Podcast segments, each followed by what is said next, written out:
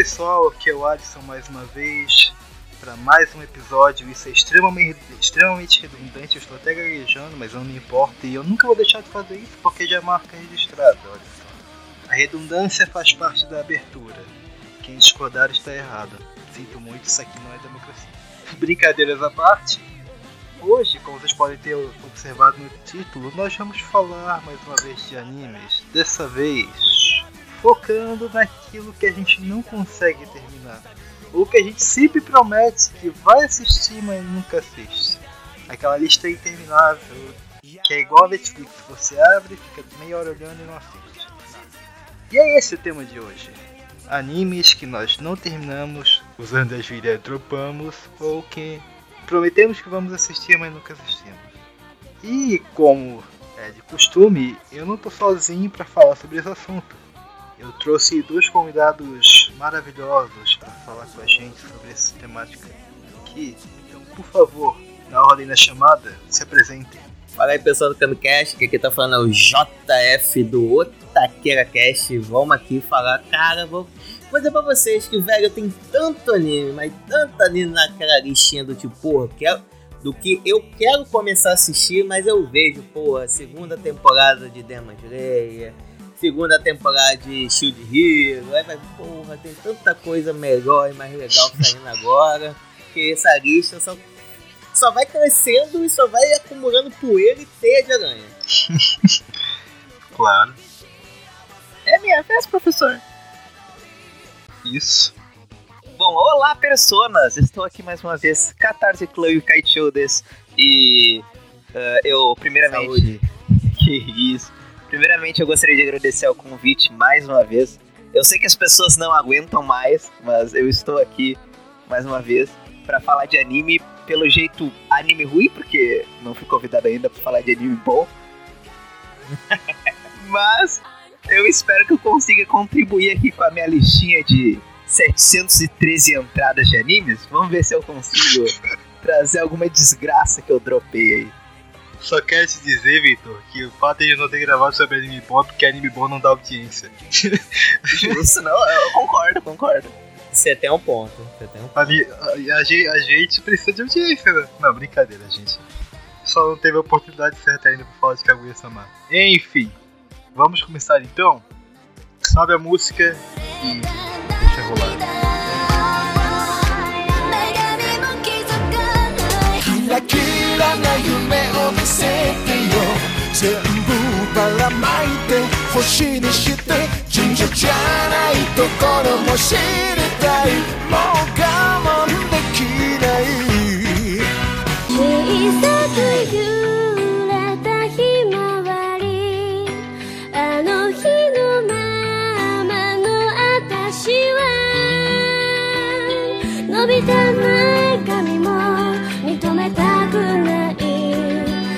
equivocar.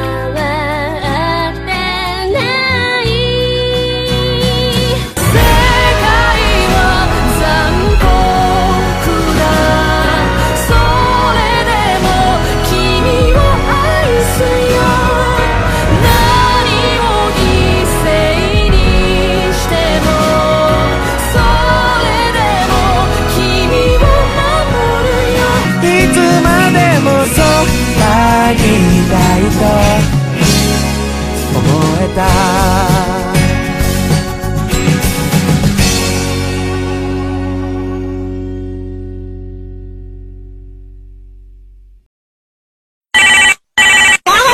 Alô? Fala, Rafa. E aí, cara, ô, eu queria tirar essa dúvida minha. Como é que eu faço pra ser membro, assinar a- aquele grupo de biqueira lá da, da internet lá? Cara, tem duas formas. Tem o picpay.me barra camicast e tem o padrim.com barra camicast. Era isso? Cara, era, era só isso no momento. Então, beijo. Ator pornô. Alô? Alô? Ô, Rafa, como é que eu faço pra encontrar a galera do Camcast nas redes sociais? Cara, tem o Instagram, que é o arroba Camicast Podcast, o Twitter, que é o Camicast1, e o YouTube do Camicast. Era isso? Viu que eu até tentei falar com uma voz de locutor?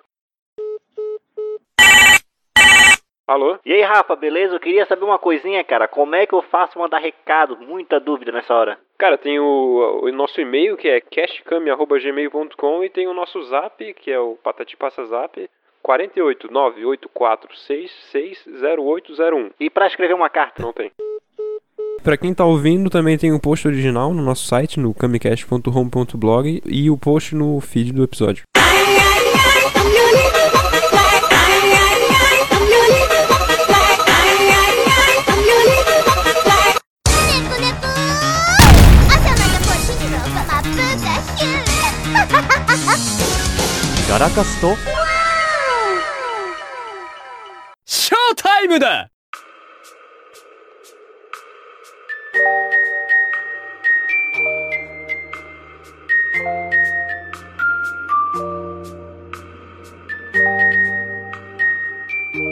Começando aqui, pessoal, eu vou citar um exemplo que eu até mencionei com vocês dois já quando eu fiz o convite, que é Toradora. Uhum. Que, pra quem sabe, é um anime de romance. E eu tentei assistir duas vezes, eu juro que eu tentei, do fundo do meu coração, eu sentei e falei, eu vou assistir isso. Eu não passei, eu acho que do sétimo episódio. Eu, eu, eu não, sinceramente, eu. Sabe quando tu vai assistir alguma coisa e simplesmente não, não pega, não, não bate? Tu não sente, não sente vontade de continuar? E particularmente eu, eu consigo enxergar alguns motivos para isso em relação à minha desistência. Primeiro é que eu sou um pouco chato em relação ao trophy da Tsundere. É um trophy que eu não gosto muito.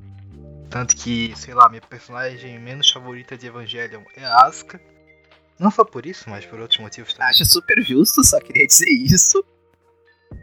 Super justo. Eu, como eu falei, eu não gosto desse trope. E também, uma coisa que me incomoda nesse anime é a hipersensibilização com coisas tão simples. E assim, vamos, vamos e convenhamos, eles são adolescentes, isso é normal.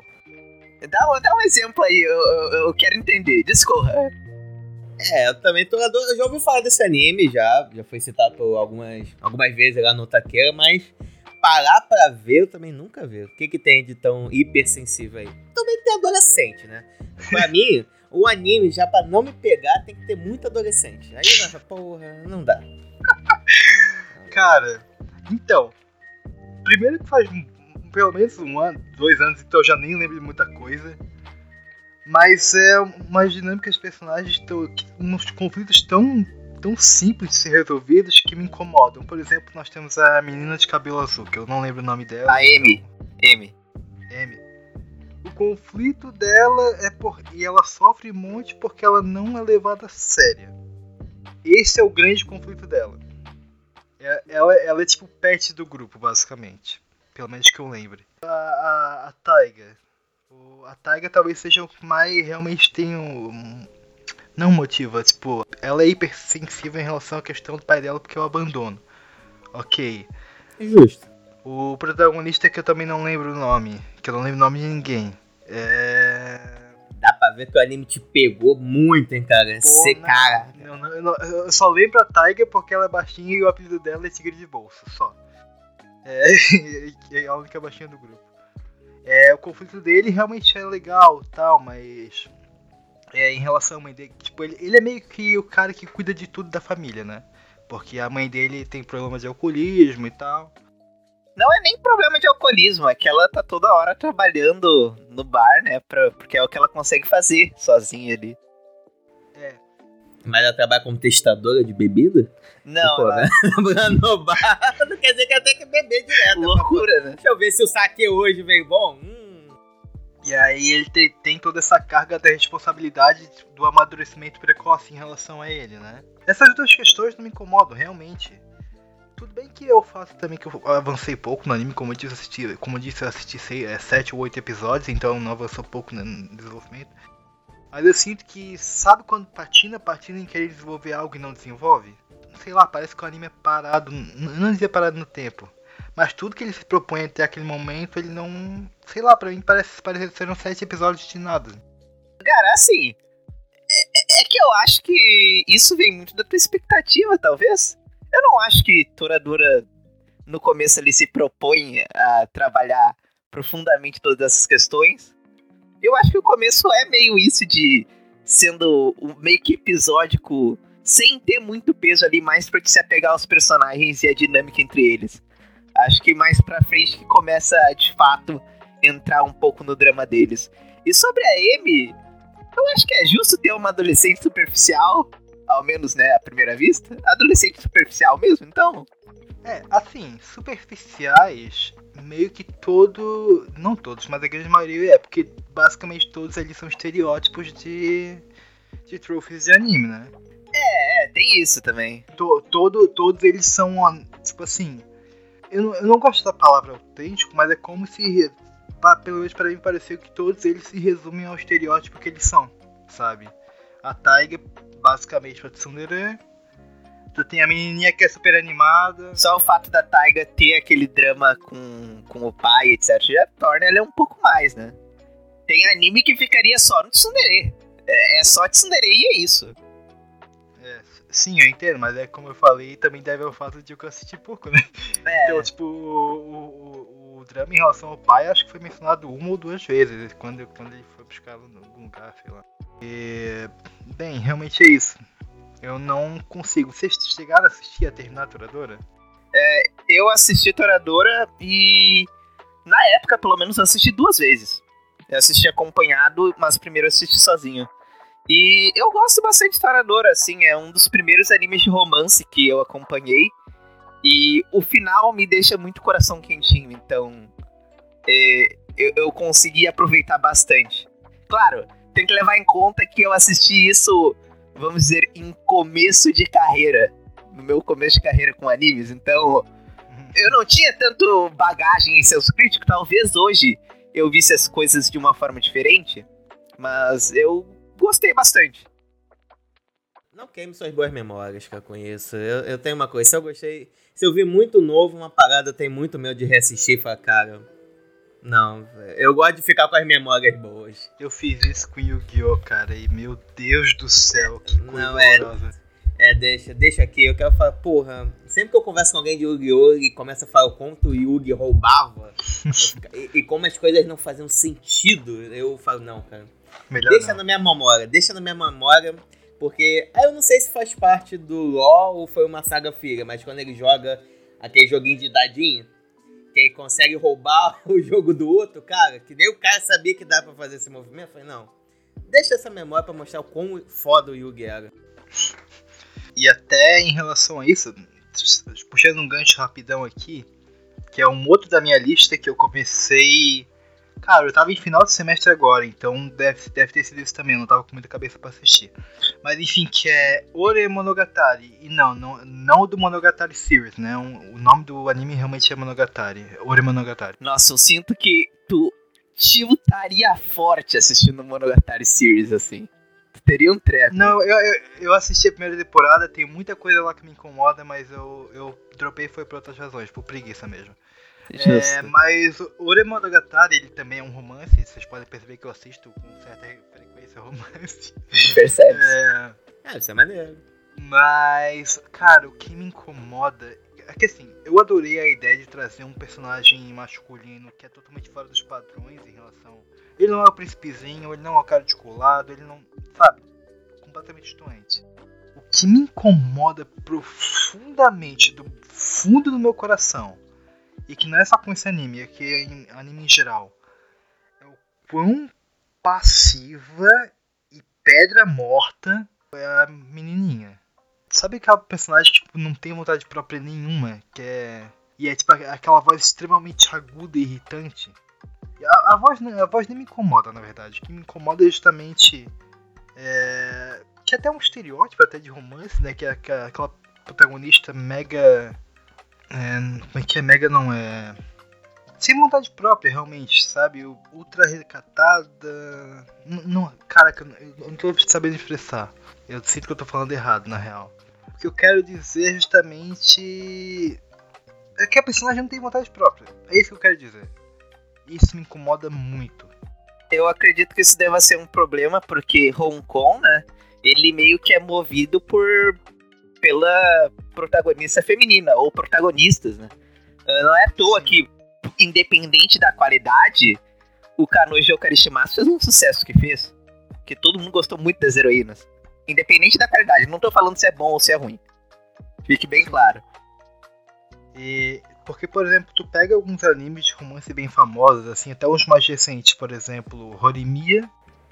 Tu tem dois protagonistas. Não, tu tem. A, a, a Rory tem muita vontade própria. O Miyamura já é mais ou menos, mas enfim. Tu pega Kaichou Amei-sama, protagonista feminina mega. É, tem uma ótima personalidade, ela não é. Ela não é tipo a Arei, Arei, Arei do Evangelho. Só que no caso da Arei do Evangelho ainda tem um motivo para ela ser assim, entendeu? Cara, tu pega a, a Kaguya-sama, que cada personagem é extremamente único e esbanja a personalidade. E aí, cara, eu assisti dois episódios e. Eu não quis continuar, porque tava me irritando profundamente aquilo. Além do fato que eu também não tava com muita cabeça para ver né, um romance naquele momento, como eu falei, tava no final de semestre, então eu tava meio que cabeça cheia para prestar atenção nisso.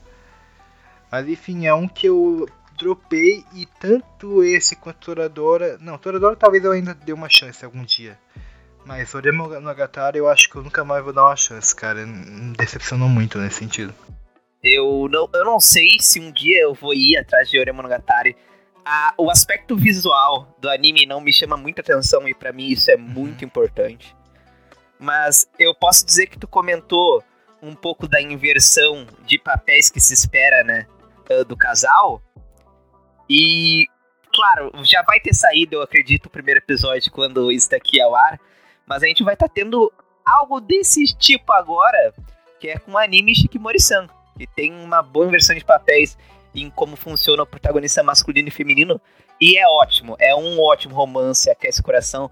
Então só queria dizer aqui, pra é, ficar é, de recomendação, tá, só né? Só deixando claro, não é que eu, eu não, não, não me atentei necessariamente à inversão dos papéis, mas ao a, ao que o Cos...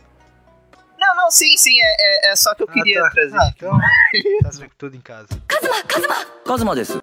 Kazuma, Kazuma! Kazuma da eu. Bom, no meu caso, eu vou trazer um que eu nunca assisti, pra ser sincero, mas eu tenho vontade de assistir porque é um dos primeiros projetos do meu estúdio de animação favorito. Então, eu tenho uh, muita dúvida, né? Só que ele é adaptação de um jogo e eu não tenho proximidade com esse jogo. E e também eu ouço falar que a adaptação é mediana e esse estúdio só traz coisa absurda, então eu tenho medo de me decepcionar.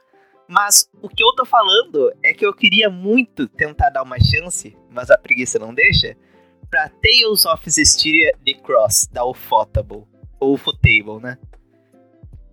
E eu, eu, como eu disse, eu quero muito por conta do estúdio. Ao meu ver, a, a Ufotable é um dos melhores, se não o melhor. Eu considero o melhor estúdio que a gente tem hoje em dia de animação. Em termos técnicos, eles nunca deixam a desejar. Kimetsu no Yaiba, que é uma obra bem padrão, tá aí para provar isso com o sucesso que fez e a última temporada tem cenas que estariam em um filme animado na parte de animação, né? Então, eu tenho muita curiosidade para ver como que é esse Tales of, porque não só muitas pessoas falam sobre o RPG, como também é o começo de carreira desse estúdio, que faz um trabalho tão absurdo hoje em dia. Mas é, no meu caso, eu não tenho bem um motivo, é mais a preguiça mesmo. Eu, eu, eu vejo para ele e fico, pô, tem outras coisas para assistir, tô com preguiça, vai. Se eu Fica puder pra outra hora. nesse sentido, Vitor, eu, eu tentei jogar o jogo, peguei da, da conta do meu amigo na Steam. É, eu joguei duas horas e tava completamente preguiça também. Mas é porque eu também sou bem afastado da, da série Tales, né? Então isso também já, já influencia. Ao mesmo é, tempo, tem aberturas maravilhosas, tanto a do jogo quanto a da, do anime. Não sei se tu chegou a pegar pra ver. Assim, eu não parei. Eu não parei pra ver, mas levando em conta que é o Photable, eu imagino que o negócio deve ser muito bom mesmo. Assim, eu não duvido da abertura. O, outro problema também que eu tenho, problema entre aspas, é que eu acho o visual de Tales of, na maioria, tem uns que eu acho interessante. Mas na maioria, e isso vale principalmente pro último que lançou, o jogo no caso, muito sem graça. Então, Isso também acaba me dando uma preguiça, porque às vezes é uns designs super genérico. E aí eu fico, ah, sei lá. Fugindo rapidão do, do anime Deus é outra série que um dia que eu falo, um dia, um dia eu dou uma chance, mas nunca dou. Pois E é, tu, tá Júlio? nessa pra mim.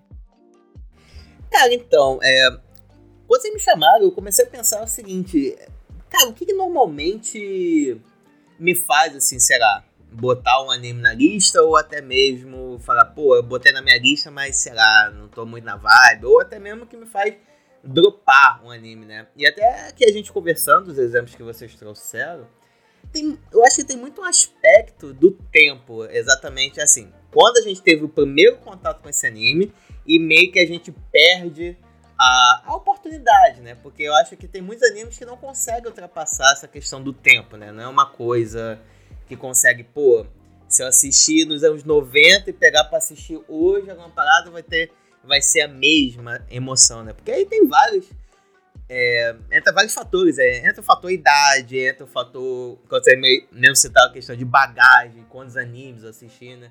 Então acho que quando a gente vê um anime, às vezes meio basicão, e se que pô, já assisti vários com essa mesma proposta, ou outros mais, mais densos, quando a gente pega um anime desse, dá uma meio que uma, meio que uma brochada, né? Tipo, pô, cara, eu já vi isso aqui em outro lugar, e já vi sendo mais, bem, é, feito bem melhor do que isso daqui. Eu acho que isso é um desefeito que acaba afastando a gente de ver, né? E até sobre isso, tu falou dessa noção de tempo, né? Tem, tem vários animes que, cara, eu, eu tenho na minha lista e eu postergo várias e várias vezes justamente porque é isso. Que eu sinto que é como se o trem tivesse passado e eu não tivesse pego. Já passou o tempo de eu assistir aquele anime, sabe? Eu, eu pego. Tem vários Exato, exemplos, exato. cara. Por exemplo, Code Geass, Steins Gate. Pô, Steins Gate é bom até hoje, eu recomendo dar outra chance se tu não conseguir. Shiga, Shigatsu, é, Clanad. Existem uma- uma infinidade de animes que eu sinto que, como eu falei, eu perdi a oportunidade de assistir. E eu ter experiência com anime hoje não vai ser a mesma. E eu acabo deixando na lista. Eu, eu também sinto muito disso. E não entra na minha lista porque eu terminei de assistir, mas eu tive uma experiência péssima com o anime antigo por causa disso. E eu sei que vai gerar polêmica, então só vou deixar no ar e correr. Mas eu detestei Akira. Eu vi no cinema e eu No- detestei Akira. Corre mesmo, maluco. Corre. É porque. Vai. Eu não vou me estender, né? Porque não é o tema do podcast. Mas me pregaram como se fosse a coisa mais maravilhosa do mundo. E eu vi recentemente. Então, com toda a bagagem que eu tenho e com tanto anime que eu vi sendo melhor feito, o tanto de expectativa que botaram em mim eh, não correspondeu ao que eu esperava. E aí eu acabei ficando meio. Fora que o ingresso foi muito caro. Então isso também afetou. Né, né. Cara, mas eu concordo contigo. é, eu falei brincando pra você correr, mas é a minha última vez que eu assisti Akira já não foi com o mesmo gostinho de quando eu assisti a primeira vez. Assim, tem muita coisa foda em Akira, tem muitos conceitos, assim, eu acho que ainda esteticamente a animação é muito boa, né? É, eu acho que pra época ele é espetacular, assim. Só que. Exa é, exato. É, é aí que tá. Até mesmo a questão da estética e da própria animação, da estética de animações, influencia muito no período que você tá. Akira, naquele momento, quando você vê. Quando você pega o making off do Akira, você acha que, caraca, um puta trampo que a galera teve de ficar pintando janelinha por janelinha, toda janela que. toda luz que acende apaga. Pô, alguém desenhou aquilo várias vezes, então esteticamente fica o trabalho feito ainda continua muito legal, né? Mas quando você vai ver hoje, cara, se você pegar um episódio do Demon Slayer, por exemplo, é infinitamente melhor do que o filme inteiro em questão de animação do que o próprio Akira, né? As coisas evoluem muito, né? Então acho que para você assistir uma parada antiga, você tem que ter uma capacidade muito grande de meio que se transportar para aquela época se você viveu, tentar relembrar, né, como é que eram as coisas, ou até mesmo falar, pô, eu não vivi essa época, mas eu vou tentar ver com a mente, ou sei lá, como é que era assistir aqui nos anos 80, anos 90, alguma parada assim do gênero. É, é um desafio muito grande. Eu, eu admito que em muitos animes eu não tenho essa capacidade de me colocar. E nem preciso ir tão, tão pra trás assim, não. Coisa de anos 2000, anos 2010, você fala, cara, pra mim é outro universo. Não consigo, dependendo do anime, colocar naquela época e curtir. Inclusive, Total, eu não total. consigo até, se, é, usar isso do anacronismo pra, pra assistir alguma obra, né? Eu não consigo pegar um anime dos anos 90 e assistir com. tentar colocar minha, minha visão como sendo daquela época mesmo, né? Eu, eu acabo assistindo da visão que eu tenho hoje em dia, né? Inevitável pra mim, eu não consigo fazer essa separação.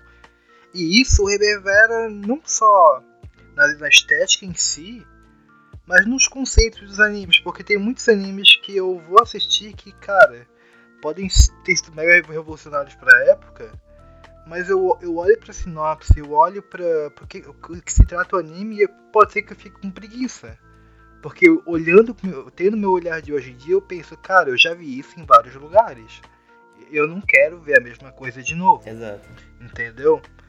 É, e aí tu pode entrar em vários exemplos e, e eu vou usar um que pode ser pra, pode ser muito polêmico, eu sinto que eu vou ser caçado é, caçado aqui, mas pra mim, por exemplo, o Jojo Puta, lista. é, é um que, cara, é- é- existem vários fatores aí, na verdade, né? Primeiro que é um que pra, é outro, pra, outro pra mim que eu sinto que o, o bonde passou e eu não peguei. Eu acho que pra mim, é, se eu for começar a querer assistir hoje, querer começar a assistir hoje, eu vou ter muito caminho pela frente, eu, eu não vou conseguir acompanhar. Cara, sabe uma coisa que eu também vejo, tipo, tá falando de Jojo? E só pra Uhum. acrescentar antes de tu seguir. No meu caso, eu tive muito desse problema que a gente tá comentando com Evangelion, porque é um anime antigo. Mas em Jojo, os animes são atuais. Então também tem esse probleminha. Porque a obra, ela pode ser antiga, mas a produção é atual, então tem suas qualidades ali, eu não vou mentir. Tem episódios que são muito bem dirigidos. Mas eu concordo contigo, tanto que eu não, eu não, eu, eu sou meio que contra Jojo, assim, por mais que eu assista. E eu total entendo o que tu tá dizendo. assim. E tanto é que, além de- desses fatores que a gente elencou até aqui, é, parece que o timing não tá certo pra mim. é, eu entendo que o- a, a produção original é lá da década de 80, se eu não me engano, né? Alguma coisa assim. E eu entendo que para aquela época pode ter sido ter sendo algo novo, algo diferente, estranho, bizarro no caso, né? Mas, cara, eu tô em 2022. Eu não consigo é, tirar a minha perspectiva atual e focar em como se eu fosse alguém dos anos 80 assistindo aquilo. É, em uma época que isso não era tão novo, né? Que isso não era tão recorrente. Ao mesmo tempo, tem outro fator que que é assim, eu particularmente não sou de se fazer parte de fandoms assim, nem de animes, nem de jogos, nem de filmes, em geral, eu- é que eu tive, eu tive algumas experiências bem ruins em relação a, em relação a fandoms. Resident Evil! Mas. e aí, o que. É porque justamente Jojo, uma das características mais fortes em relação ao anime barra mangá é a comunidade. Que consegue ser insuportável quando quer. Também. E, e aí, cara, pra, pra mim pelo menos parece que o fandom de Jojo é parte da experiência de tu acompanhar a obra, né? E eu não sou de fazer parte fandom, como eu falei. Então, é mais um motivo pra eu, cara. Não, sabe? Não. Eu não, eu não sinto. Assim, não é que eu não sinto vontade. É mais um daqueles animes que tá, tá, tá na lista de. Ah, um dia vai. Qualquer dia desse eu pego pra assistir, mas eu nunca assisto. Eu só Sabe o que, eu digo sobre Jojo? Hum. Então, eu ia dizer, Jojo, assiste as aberturas. Ponto. É isso. Porque de resto, É. Cara, até pegando, pegando esse gancho do Jojo, que tá aqui na minha lista de animes que um dia eu assisto, inclusive um dia eu vou voltar a assistir, é. Não, sei com vocês, mas não bate às vezes uma sensação de estreia do tipo, cara, o mundo ama isso daqui, diz que é a revolução, é a, sei lá, o melhor anime de todos os tempos da última semana, uma parada nesse estilo. E aí quando você pega pra ver, não bate tanto em você. Eu me senti muito estranho, porque O motivo de eu ter pegado de hoje pra ver é que todos os lugares que eu acompanho, assim, de canais, em algum momento tem trocentos episódios falando sobre Jojo, elogiando episódio X, elogiando traço, história, caramba, 4. E foi, porra, gente, isso aqui tem que ser bom. Eu quero me juntar a essa galerinha pra ver. E quando eu peguei o Jojo pra assistir, eu não entendi porra nenhuma. Eu dropei ele no segundo episódio, que tava uma loucura muito grande que talvez eu não tivesse preparado. É, nem sei se eu assisti na ordem certa. Que... É, eu já ia perguntar qual parte que tu assistiu. Cara, eu lembro muito pouco. Faz um tempo que eu assisti de hoje pela primeira vez. Eu só lembro que, sei lá, era a historinha inicial do Dio quando era criança, que ele mata o cachorrinho. Tá, é do parte 1. Joey. É parte 1. Então, eu comecei a assistir isso, achei uma loucura e muito acelerado o ritmo. Parecia, sei lá, meio que. Eu tava sentindo que, sei lá, tinha uma câmera e tava filmando um quadrinho e tava passando muito Uhum. rápido. Assim, não tinha muita animação, era nessa vibe aí. Então era coisa piscando na tela, aparecendo, nada muda pra sei lá quantos anos no futuro, o cara tá bombadaço, dá porrada no Dio. Eu falei, ah, meu irmão, não tô entendendo nada que tá rolando aqui e vou dropar. E a parada mais bizarra de toda em relação a Jojo pra mim é que essa última temporada que lançou, né, o Stone Ocean, eu assisti e eu gostei. é, pra mim foi muito louco isso. Curioso tu falar isso, porque já aproveitando o gancho, um dos animes que esse eu assisti, mas acabei dropando no penúltimo episódio da primeira parte, é Jojo no Kimi no Story Ocean. Eu dormi, eu achei muito chato. Eu, como eu disse, eu não gosto de Jojo porque entra naquilo também, teve muito disso pra mim que quando as pessoas falam muito bem de uma coisa, eu costumo ter uns 500 pé atrás com essa coisa. Tô, tô junto nessa. E. É, é f- Jojo é meio que isso. Eu sempre tento assistir, e às vezes eu termino, às vezes eu não termino a parte, ah, sempre pensando: é um anime shounen padrão mediano, medíocre. O que mais se destaca é a produção da David Production. Mas a última parte, que foi essa que saiu a Stone Ocean, eu só tava achando bem chata. E aí eu dropei no episódio 11. E não sei se eu vou voltar. Talvez eu volte, porque falta um episódio pra terminar essa parte, né? Mas não deu pra mim, assim. Eu, aproveitando o gancho aí, tem duas situações que eu queria colocar. Que primeiro eu também tenho esse sentimento em relação a quando alguma coisa é muito vangloriada, eu fico com o pé atrás. E eu sei, pode parecer elitista e eu não quero parecer, mas eu, eu sempre fico um pouco com o pé atrás quando eu, eu vejo isso, né? E essa é uma das razões, por exemplo, pra eu não ter assistido Demon Slayer até hoje. Porque a primeira vez que eu bati de- o olho em Demon Slayer, eu pensei, cara, isso tá. é, brother, isso tá com uma cara de que o que, eu- que ele tem de melhor oferecer é só a animação, sabe? E aí eu. Enfim, não continuei. Cara, só dizer uma coisa sobre Kimetsu no Yaiba, o Demon Slayer, né? Ah, ele é surpreendentemente bem competente. Ele é padrão, mas ele. Tá ligado Naruto clássico? Uhum. Ele é um Naruto clássico de atualmente. Mas sim, o ponto mais forte dele é toda a produção. Então, eu não posso negar muito. Mas eu entendo o teu sentimento. Até porque eu tava hypando o Kimetsu desde que ele foi anunciado por causa do estúdio. Então eu não peguei o hype da galera. Se tu para pra ver meu Twitter e volta no tempo, eu postei sobre o primeiro episódio assim que ele saiu, porque eu já tava muito animado. Mas eu sinto que se eu fosse assistir depois de todo esse hype que aconteceu, eu estaria na mesma que tu, assim, com Kimetsu. Na época, inclusive, eu tava falando com uma, uma pessoa, um conhecido meu na, na época, é, e eu falei, cara, eu, te, eu tô com vontade de assistir, mas pra mim, eu realmente falei isso, pra mim parece que ele só tem a oferecer muito mais animação do que coloca uma história realmente boa, personagens legais. Eu perguntei, é realmente isso? Ele, é, é bem por aí mesmo. É bem por aí mesmo, é uma, é uma história competente uma animação espetacular para aquele momento. É, e vale dizer, né, que o pessoal esquece, mas não é só questão de animação. Sim, O sim. Kimetsu também tem toda a questão de áudio, a sonoplastia é maravilhosa. Uh, a trilha sonora que tem em mão da Yuki Kajiura, que faz as trilhas de Fate, também é muito boa. Fez a trilha de Madoka. Então, toda a questão técnica de Kimetsu é muito de alto nível. E é por, por isso que eu consigo entender todo esse rage do pessoal de ai, uh, mas nem é tudo isso e o pessoal amando. Ao mesmo tempo também, eu acho que a gente podia parar de ver. Uh, claro, eu entendo, mas podia parar um pouco de ver de. Ah, a história é bosta, só tá fazendo sucesso por conta de animação. E não é só por causa disso, né? Mas tudo bem.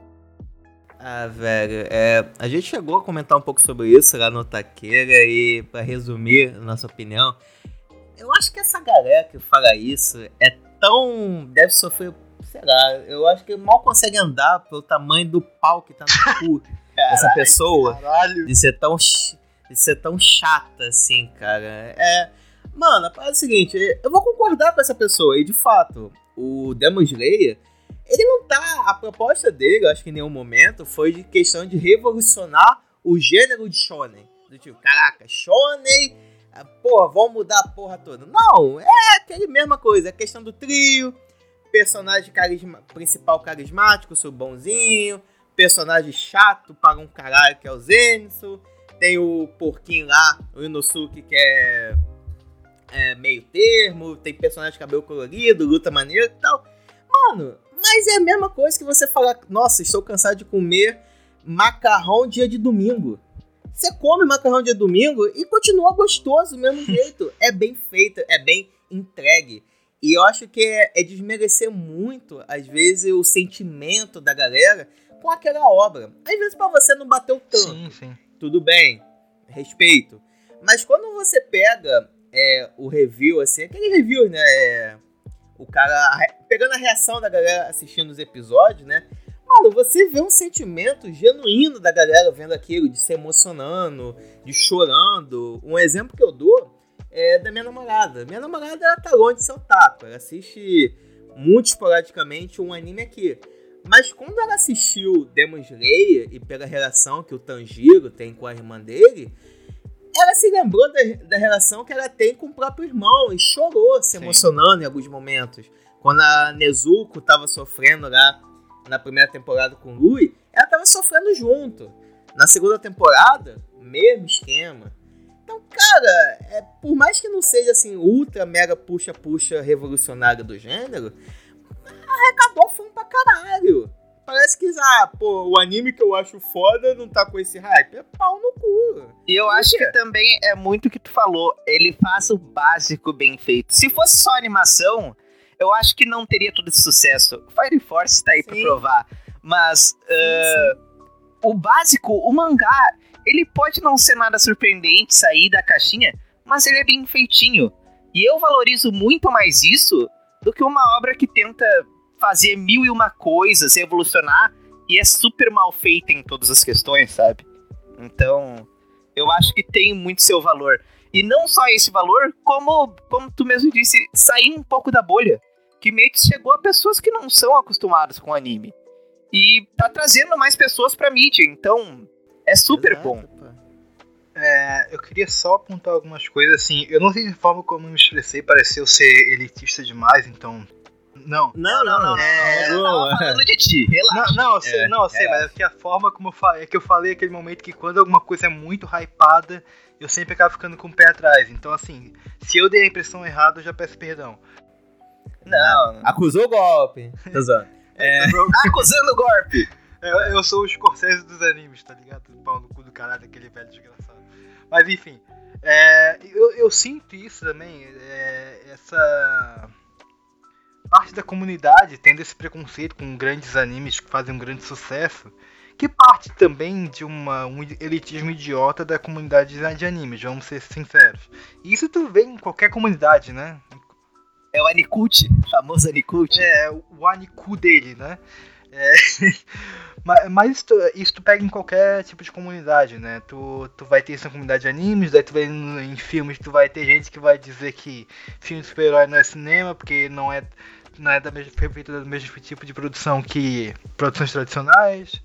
Sempre vai ter esse preconceito e é parte de um elitismo idiota da comunidade de querer achar, querer achar o seu gosto superior aos dos outros. Né? Mas assim, eu acho que vale deixar claro. Tem casos que tem pontos muito válidos à crítica de animes super populares. Sim, sim. Uh, tem muitos animes super populares que tem muitos problemas de qualidade. Eu acho que a pessoa super é válido ela se divertir, amar a parada. Só que. Não adianta. Tem animes que a, a qualidade tá lá embaixo e faz muito sucesso. Sword Art Online. Não dá, né? Posso, posso dar um exemplo mega popular e eu sinto que eu vou ser degolado depois dessa de novo, mas vamos lá. Fala. É, eu tenho um certo ranço barra ódio gigantesco com Naruto. Não é pelo anime. Hum, É tipo assim, ele é um, é um anime bem. Ele é ruinzinho pra mim, bem ruinzinho, tá? pera aí. Tu tá falando do tudo, do clássico ou do Shippuden? É, tô falando mais de Shippuden, tá? Só pra deixar claro. Tá. É, só, só que assim, eu não acompanhei direito, eu acompanhei muito mais pelo jogo. É, e eu não tenho tanto problema com a obra. Eu tenho problema com os fãs. Os fãs são chatos pra caralho. Eles competem aqui, ó. Tá no, tá no mesmo patamar de Resident Evil. Os caras são insuportáveis. Eu sinto isso sobre Dragon Ball, cara. Cara, Dragon Ball, sabe, sabe por que, que eu acho que não? Porque o Dragon, fã do Dragon Ball, se eu deixar ele quieto, ele vai ficar quieto no canto dele assistindo Dragon Ball. O fã de Naruto, não. O fã de Naruto, ele se mete em toda porra de canto pra falar dessa merda. Todo, todo, todo canto, cara, entendeu? Fã de Dragon Ball, se deixar ele quieto com Dragon Ball clássico, Dragon Ball Z ou até o Super, ele vai ficar na boa. Pelo menos eu sinto isso. Agora, fã de Naruto é insuportável, perdão. É. Até devia de fo- mais foco, mas enfim.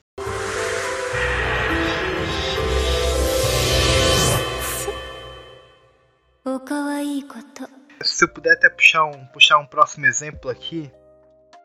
Que. Ai, caraca, eu tenho, eu tenho uns exemplos aqui que só me queima, né? Vamos Eu lá. quero polêmica.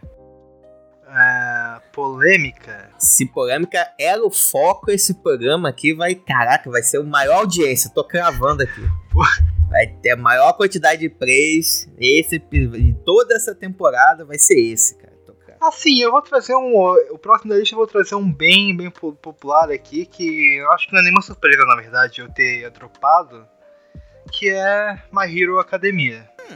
Eu dropei. A última temporada eu não assisti, até a quarta eu assisti.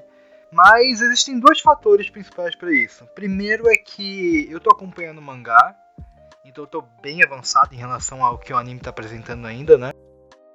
Tamo junto. É, e segundo que, caraca, eu, eu vi algumas partes da animação dessa temporada me incomodaram muito. Tu tem, tu tem algumas questões que têm que ser levantadas quando tu vai discutir isso, né? É, primeiro que eles suavizaram muitas coisas que eram... Assim, a gente entende que é um anime pra, pra 12, 13 anos, né? A faixa etária. Então algumas coisas vão acabar sendo suavizadas. Mas, por exemplo, a parte do passado do Shigaraki é palhaçada.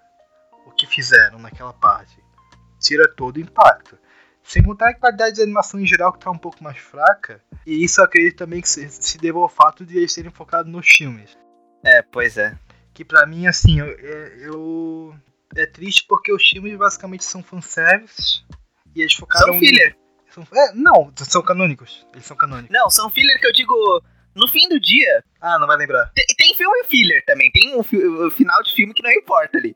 Mas ah, o que eu quero dizer é que no fim do dia, os filmes não vão acrescentar. No É. máximo acrescenta uma coisinha, um detalhezinho que, por exemplo, tá nos capítulos mais agora recentes, né? Ah, aquela parada Mas- da, da- do braço lá? E não só isso, também tem uma certa heroína aí que tem ligação com o filme. Ah, sei, sei. Hum, é. Mas é. E aí, assim, cara, eu não tô, não tô com vontade de assistir justamente porque eu vou estar revendo o, o que eu já vi no mangá de uma forma, desculpa o termo, meio porca.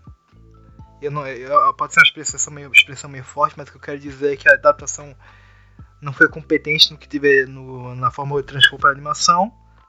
E aí eu vou só me decepcionar. E sabe qual que é o mais triste? Hum, Não é como se a gente tivesse com o anime nas mãos de pessoas que não sabem lidar com o negócio. A gente tá falando do Studio Bones. Eles fizeram Full Metal Brotherhood, eles fizeram ah, o Mob Psycho, Hunter fizeram Hunter. Noragami. É, não, Hunter x Hunter não é deles. Não é deles? É da Madhouse. Ah, perdão. É da Madhouse. Mas, por exemplo, eles sabem muito bem fazer um negócio. Só que eles botam uma equipe secundária, focam no filme. Pra mim, uma das melhores partes de Boku no Hero é o arco do Mirio. Eu sou apaixonado no Mirio e no arco dele. A luta principal do personagem, que tem um peso absurdo, virou uma apresentação de PowerPoint no anime. Eu, eu realmente fico muito indignado com o que estão fazendo com Boku no Hero. Então eu entendo sua dor. Até em relação a isso, não só My Hero Academia, mas isso aconteceu também comigo em relação a, a Fairy Tail. E sim, eu assisti Fairy Tail. Eu sou imbecil. Coragem. Também assisti, né? Tamo junto. E foi mais um anime em que eu parei na última temporada. A última temporada, que foram, foram três grandes cores, né? Tiveram três empresas responsáveis pela animação ao longo do tempo. E a última eu assisti pelo mesmo motivo. Eu já tinha acompanhado o mangá, porque pelo que eu me lembre, lá em 2015 tinha acabado de terminar o arco de, de Tartarus. E eu tava, pô, tava muita vontade de continuar, porque eu gostava de Fairy naquela época. e aí eu fui pro mangá. E, e aí até o anime voltar e tal, eu não lembro se o anime já tinha terminado, o mangá já tinha terminado, eu tava terminando. Só que eu não tive vontade de continuar no anime, né? E bem, não. Sabe, não, não deu vontade, não, não subiu pra eu voltar.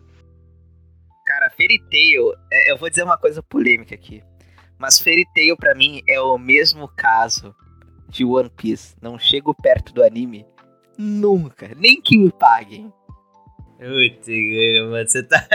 Você Não, mas de assim- One, One Piece tá na minha lista. Eu também. tenho os mangás de One Piece, alguns, não tenho todos. Eu tenho muitos mangás de Fairy Tail. Eu não gosto tanto de Fairy Tail hoje em dia, mas eu acompanhei tudo. One Piece eu estou em dia com o mangá, embora eu tenha muitas críticas e não ache ele tão bom. E Mas o problema é que vem isso vem da indústria, que é uma coisa que tá se perdendo ainda bem hoje em dia, que é os shounens que carregam a Shonen Jump, né? Aqueles de grande valor, tem uma adaptação muito fraca, pobre e porca. E os animes de One Piece, Naruto, Fairy Tail não são adaptações memoráveis, então eu não tenho ânimo nenhum pra assistir.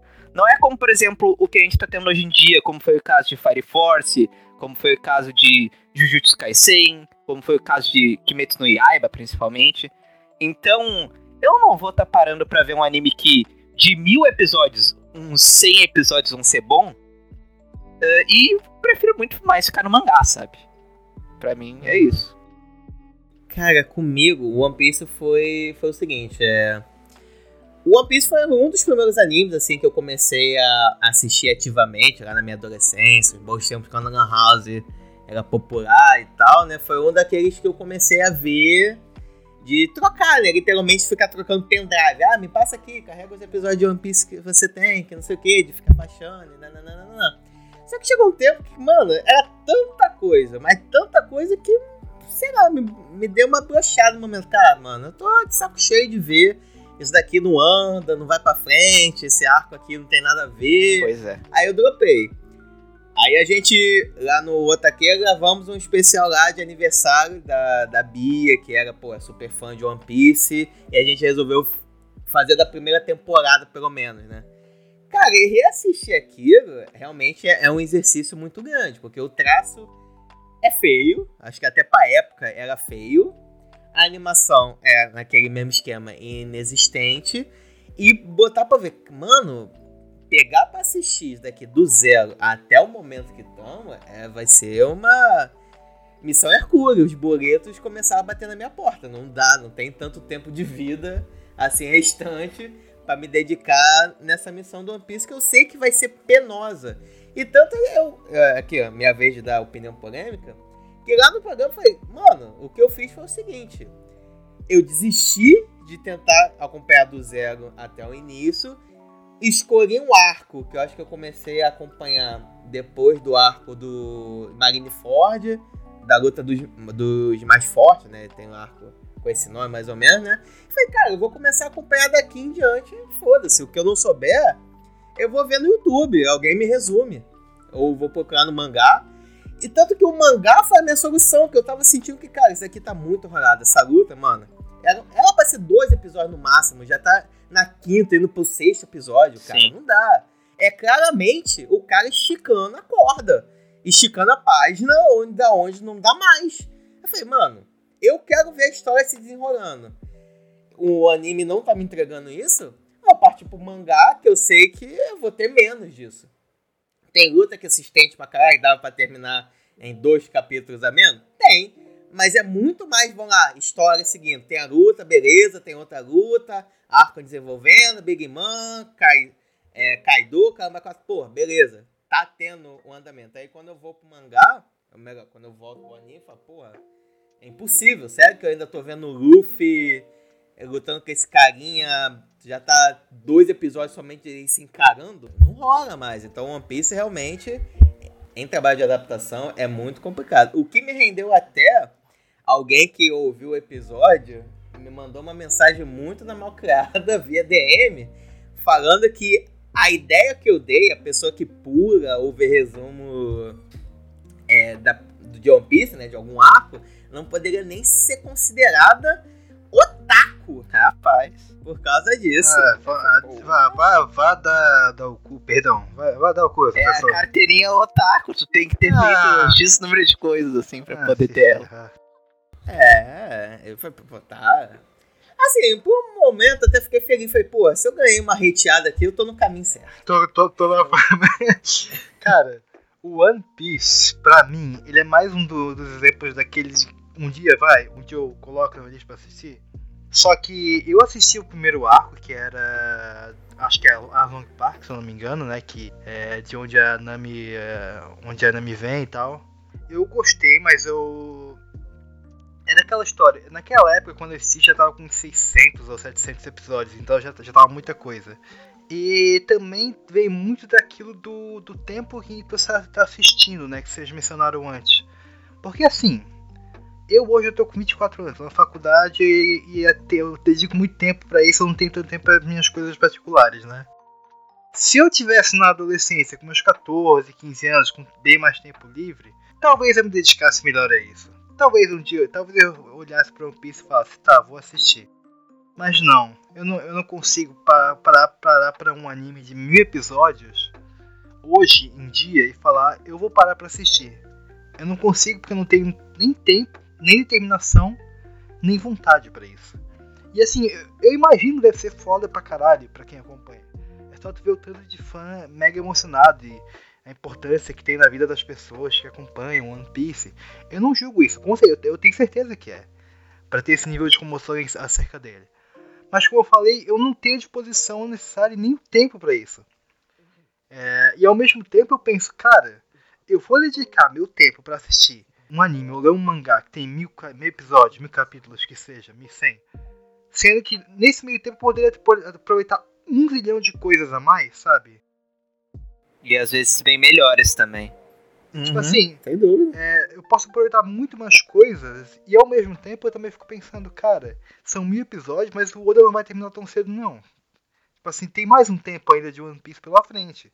É só aumentar, sabe? Então, é um caso em que eu não. Eu pondero muito é, esse tipo de coisa. Na verdade, qualquer shonen eu pondero. Esses shonen mais longos, né? É, por isso que eu não sou muito fã, por exemplo, de shonens que são. é, não são divididos em cores, né? De 12 ou 24 episódios. São aquele, aquela produção contínua. Porque são. É uma infinidade de episódios que eu fico parado. Eu penso, cara. Vai levar muito tempo pra terminar isso aqui. Vai levar muito tempo. E eu posso me arrepender. Como foi o caso de Bleach, que eu parei na metade. É, Bleach. Cara, Bleach, a minha tristeza foi tamanha que eu vendi todos os mangás de Bleach que eu tinha. Eu tenho mangá número 2, eu comprei por 4 reais no sebo. O mangá tá debulhado, cara, tadinho. Eu comprei só porque tava barato. Mas eu, eu, como eu falei, eu, pe- eu penso 3, 4 vezes e muitas vezes não vai, sabe? Eu prefiro muito, eu, tanto que eu prefiro muito mais esse estilo de adaptação que enfoca em, em adaptações por temporada, né? Tipo Jujutsu Kaisen, é, o Mob Psycho, é, Demon Slayer, yari yari yari. Cara, total. Acho que uma das melhores coisas que a indústria resolveu fazer sobre Shonen é fazer essas adaptações desse gênero. Que realmente não dá, né? Fazer uma boa animação é um puta trampo. Depende de grana e muita gente boa envolvida, né? Sim. Então você tem que entregar durante toda semana um episódio, 20 e poucos minutos, com uma qualidade altíssima. Cara, não dá. Nem se você acha, nem se você pegasse todos os animadores fodas do Japão, colocasse eles acorrentados, desenhando 24 horas por dia, ia dar.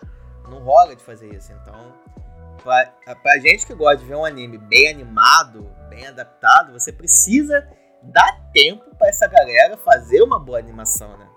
É, uma boa adaptação, ver de fato o que entra, o que não entra, é um puta trampo, né? Então, cobrar que, mano, toda semana vambora, vambora, vambora. É, vira, vira aquilo, né?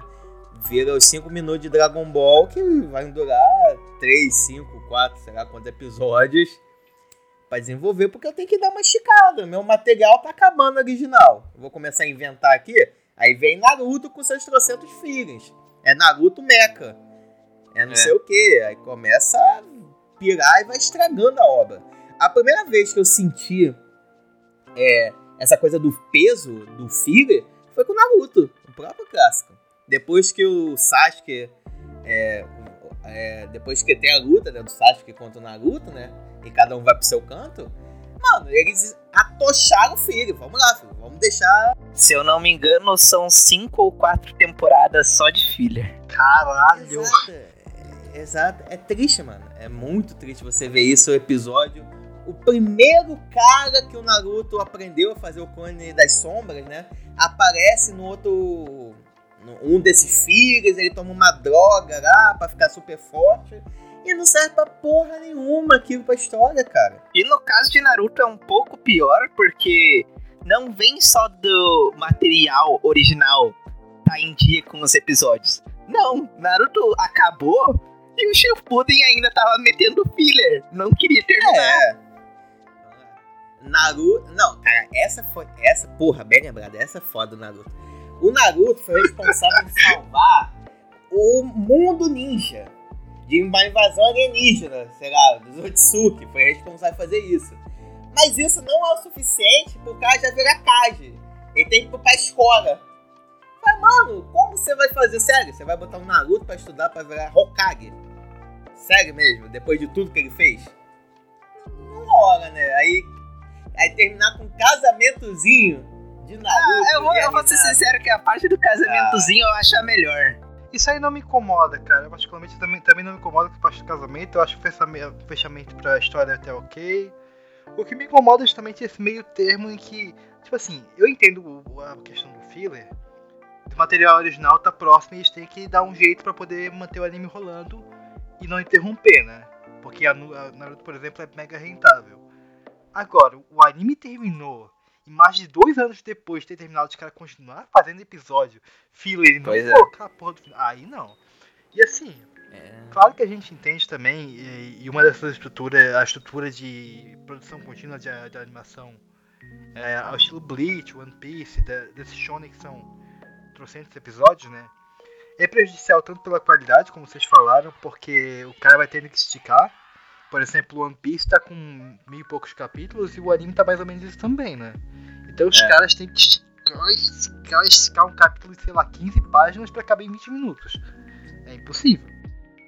Sendo bem sincero, a única animação assim com mais de 100 episódios ah, sem parar que eu lembro que foi realmente boa é Hunter x Hunter. Eu não lembro de outro. Sim, mas aí também já, já vem um outro planejamento, porque a Madhouse se plane- planejou fazer daquela forma e também porque já Sim, tinha sim. muito material até aquele momento, muito. Tanto que o anime terminou, eu não acompanhei, o, eu acompanhei só a primeira temporada de Hunter x Hunter, tá? Mas o anime terminou no final de um arco, não foi? Então, eles não tiveram, eles não, não foram, não, não foi tipo o coito interrompido, digamos assim, né? É, mas ainda assim, né? Eu, é- eu acho que não, não tem mais esses casos, né? O Hunter x Hunter eu acho que foi um dos últimos. de- Sim, é porque o pessoal percebeu quão prejudicial é, né? É, E também pros animadores, porque animador sofre pra caralho no Japão. Cara, animador já sofre nos animes de 12, 20 e poucos episódios. Imagina nesses de 100 e mais. A gente teve exemplos recentes, eu acho que foi até com um Attack on Titan, que a galera dormindo no trampo pra poder finalizar o, a tempo do prazo, velho. Porra! Não. Cara, o próprio. Eu vou trazer um exemplo aqui do que eu acredito ser o melhor anime de longe de 2021. Ah, o próprio H6 que teve, eles tiveram que botar os dois episódios pra esse ano, porque tava tendo um monte de problema na produção. Ah, o time da A1 Pictures que tava responsável ah, não tava conseguindo lidar.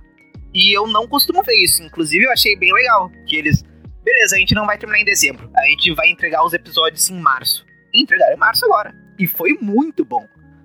Então, a indústria, da forma que tá, eu acho que ainda não tá sustentando da melhor maneira possível. Então, imagina um anime infinito. No, no, no, no, no.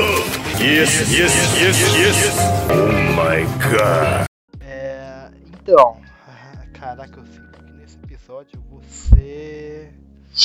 Vamos Eu lá. tô muito animado pra te falar de um caso aí falando nisso. Porra, bem lembrado. Bem lembrado, vamos lá. É, deixa eu te fazer uma pergunta, ô. Opa. Tu gosta de Evangelho? Gosto. Então, tu gosta de Rebuild? não muito. Porra, Vamos ter grita aqui, é isso que eu queria. Estou em menor número, mas não vou desistir. Só digo isso. É, então, ele, o rebuild, os rebuilds do Evangelion, ele- eles entram num caso pra mim daquele de um dia eu vejo, sabe?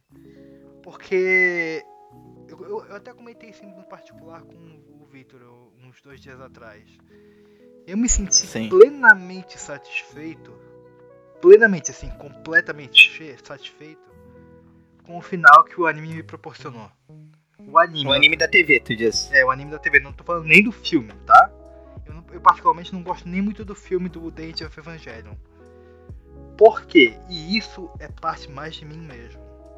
Evangelion, pra mim, desde sempre foi sobre os personagens. Sobre o Shinji, a Asuka, a Rei, a Misato, o Yari Yari Yari. E eu fiquei plenamente satisfeito com o resultado final que teve. É, eu, claro que a gente entraria em outras questões mais problemáticas em relação à produção, orçamento, e aí espero que vai aquela decisão de fazer aquele final. É, isso daria pra fazer só um episódio sobre isso. Exatamente. E antes de continuar, eu só quero de- deixar aqui uma coisa. Eu não sei se tu vai concordar comigo, mas isso é, é porque eu já vi, já tive muito problema com o Foi de Evangelho sobre isso. Eu entendo quem gosta do final do anime pra TV, embora eu abomine aquele final, eu entendo. Só que, vai me desculpar, é inegável que tem vários problemas o anime terminar daquele jeito. Tu negligencia um monte de coisa, então tem um monte de problema. Agora gostar, acho que tudo bem, faz parte, né? Sim. É, como eu falei, foi parte muito mais de uma percepção minha, porque eu sempre considerei mais Evangelho a partir dos personagens e eu não ligava pra história, né? Tanto que o anime terminou naquela, naquela, naquele momento do, do parabéns e eu fiquei plenamente satisfeito. Parabéns. É, mas é, eu entendo isso que tipo, não dá pra negligenciar totalmente a narrativa, porque ela faz parte de uma obra, né? É. Por mais que, sei lá, o teu anime seja High School DxD, não, não dá pra ser só, só o que tu quer colocar, tem que ter uma mínima narrativa ali, sabe? Eu, eu entendo isso.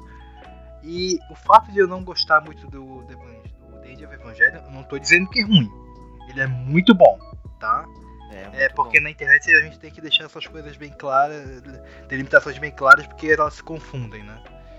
É, a- pra mim é muito bom, mas eu não gosto muito. Se eu, eu costumo dar nota pra animação, pra anime, eu dei uma nota 7, porque eu não queria aquele, aquele filme. Por mim, não existiria, sabe? É, eu daria. Tipo, eu acabei dando uma nota 9, mas eu só aquilo. Eu nunca mais quero ver esse filme de novo. Porque eu, eu não me senti bem vendo o filme. Mas eu acho ele espetacular. Uhum. Cara, eu brinco, é assim, tentando unir tanto o anime da TV quanto o The End, que é tipo assim, quando você tem a cena é, deles encontrando a, a Eva, né? O Adão, agora eu esqueci. Não, a Eva, que ficava no subsolo, você tem que partir pro End pra você conseguir entender. Aí quando o filme mais ou menos do fim, aí você volta pra você entender o que tá se passando na mente do Singe. Aí o parabéns tem um pouco mais de sentido. É, que aquilo, os últimos dois episódios estão acontecendo durante a instrumentalização humana. É, tem isso. Exato. Eu, eu acho que um dos problemas da narrativa do evangélico é o seguinte: para você entender o que tá rolando, você tem que buscar muitas fontes externas. para você entender. É Dark que que essa Souls. questão... É, é, é tipo isso. É. Cara, primeiro, você entender o que que é instrumentalização humana. Qual era o plano do Gen- Gengo. Gengo. Aí, desculpa se eu. É, obrigado. É, o, qual era o plano que ele tava por trás do pessoal da Nerve. Pra você entender tudo isso, você tem que buscar muitas fontes. Primeiro impacto, segundo, esse terceiro impacto que estão querendo causar. É, é muito louco você entender isso. E aí, por todos os problemas, que já é mais do que sabido, o cara não conseguiu botar isso no original dele. Ele só conseguiu anos depois, né? Mas até mesmo o, o The End já é, é quase um fanservice. É assim, se você buscar a história do Hideaki com ano, né? Quando ele decidiu fazer essa parada. Mano, ele sofreu muito hate, ele já sofria com problema assim de depressão, caramba, quatro, e você vê que o The End é muito agressivo. Não, é ele questão- destilando ódio todo momento, assim. É, tipo assim, é Shinji batendo a punhetinha dele com a Asuka. E assim, vai me desculpar. Eu amo End of the Evangelion como uma obra, né? Eu acho ela super bem feita. Mas essa parte eu acho que não faz sentido nenhum, assim. É- Essa foi só ódio mesmo do, do ano. Qual Que essa não acrescenta em nada. A da, da mãozinha. Logo no início. Não, é, é só nojento, perdão, é só nojento. Nojento e perturbador e criminoso. Sim, sim. E até mesmo o próprio final, né? Do que é o Shinji estrangulando a Asuka, né? Você não entende muito bem o que tá rolando naquilo tudo, né? É muito louco. O que, até a questão do desse rebuild que eles fizeram, o que me faz re- entender melhor o rebuild eu ficar menos puto com ele é o, o último filme. Que eu entendo que, cara, é o ideia que é um chutando balde falando, galera, não vou mais fazer essa porra, essa é uma metalinguagem de tanto que vocês me encheram a porra do saco e sou eu me libertando. Eu quero mais saber de evangelho. Mas é isso. assim, eu, vou, eu ainda vou falar sobre os rebuilds depois que o Gara falar do porquê que ele não assistiu. É, porque, pra mim, o melhor de Evangelion está nos rebuilds, fique bem claro. Jesus.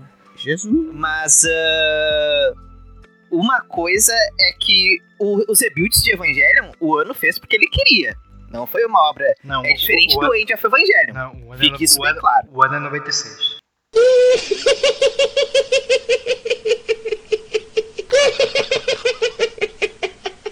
Desculpa. Beleza. Mas, ah, agora, com isso dito dele. dele fez porque ele queria, eu até me perdi no que, que eu ia falar. Desculpa. Ah, eu, vou, eu vou deixar com que o Gara fala porque que ele não viu ainda e depois eu. Tu ia falar, tu ia falar que o melhor, o melhor pra ti tá nos rebuilds. Não, não, mas isso eu vou explicar depois que tu falar, porque eu quero entender. Eu quero que tu deixe bem claro pros espectadores porque que tu, né? Tu, Tu, tu, quer, que, eu- tu quer que eu coloque uma escopeta apontada pra minha cabeça, é isso? É. Ai, vamos. Não, mas assim, eu sinto que os rebuilds não são gostado, gostados pelos fãs de Evangelho. Pra ser bem sincero. Assim, tá, vamos lá. Eu já apontei que eu fiquei plenamente satisfeito com, só com o anime. Nenhum, nenhum filme eu gosto muito. E é justamente esse motivo. Pra mim é uma coisa que eu sinto que eu não preciso assistir. Uma- o que eu tenho já é suficiente pra eu gostar de Evangelho totalmente. Entendeu? Tá, mas ah, aí eu vou te perguntar uma coisa, cara. Eu vou usar um exemplo que vamos ver se tu vai entender. vem. Eu vou ter que puxar isso daqui, desculpa. Tu tem o Persona 5, lindo, maravilhoso. Lança o Royal. Tu vai ficar só no 5 base e dizer: Ah, não, não preciso do Royal. Estou satisfeito com 5. Ou mesmo com Strikers. Por que não aproveitar o que lançaram a mais? Tu não tem nada a perder. tá, tu tá confundindo as coisas, eu acho aqui, mas vamos lá, eu entendi o que, que tu quer dizer. Não, é que tu falou que, por exemplo, tu se sentiu satisfeito. Eu entendo esse sentimento de satisfação. Mas eu acho que o que vem depois tu pode tentar experimentar que não vai afetar a tua experiência com todo Não, sabe? eu, eu sei, eu, sei- eu sei que eu posso, eu posso gostar e que eu vou gostar de muitas coisas ali. Mas a comparação que eu faço não é nem que parece mais do mesmo. É que pra mim parte o sentimento de que eles estão criando al- algo a mais para uma coisa que já estava fechada. Seja em um universo paralelo, porque parece que tem um rolê desse no, no, no G-Build, sei lá. Eu não sei ou que eles estão reinventando a mesma coisa. Puxando o exemplo de Persona 5 Ro- Royal, ele é uma experiência aprimorada. E mesmo no Persona 5, eu não fiquei 100% satisfeito. Tiveram coisas que me, que me incomodavam lá. Não, não, sim, eu só usei Persona 5 de exemplo porque Sim, sim. eu vi pra estante. Aham. Mas, entendeu? Pra mim é como se estivessem acrescentando alguma coisa do qual pra mim já estivesse fechado. É como se fosse, sei lá, uma nova temporada explorando algo que não ninguém pediu e que não vai acrescentar. E eu sei que não é isso, tá? Eu sei que não é. Antes que os fãs de Evangelion venham querer me queimar vivo. Eu sei que não é.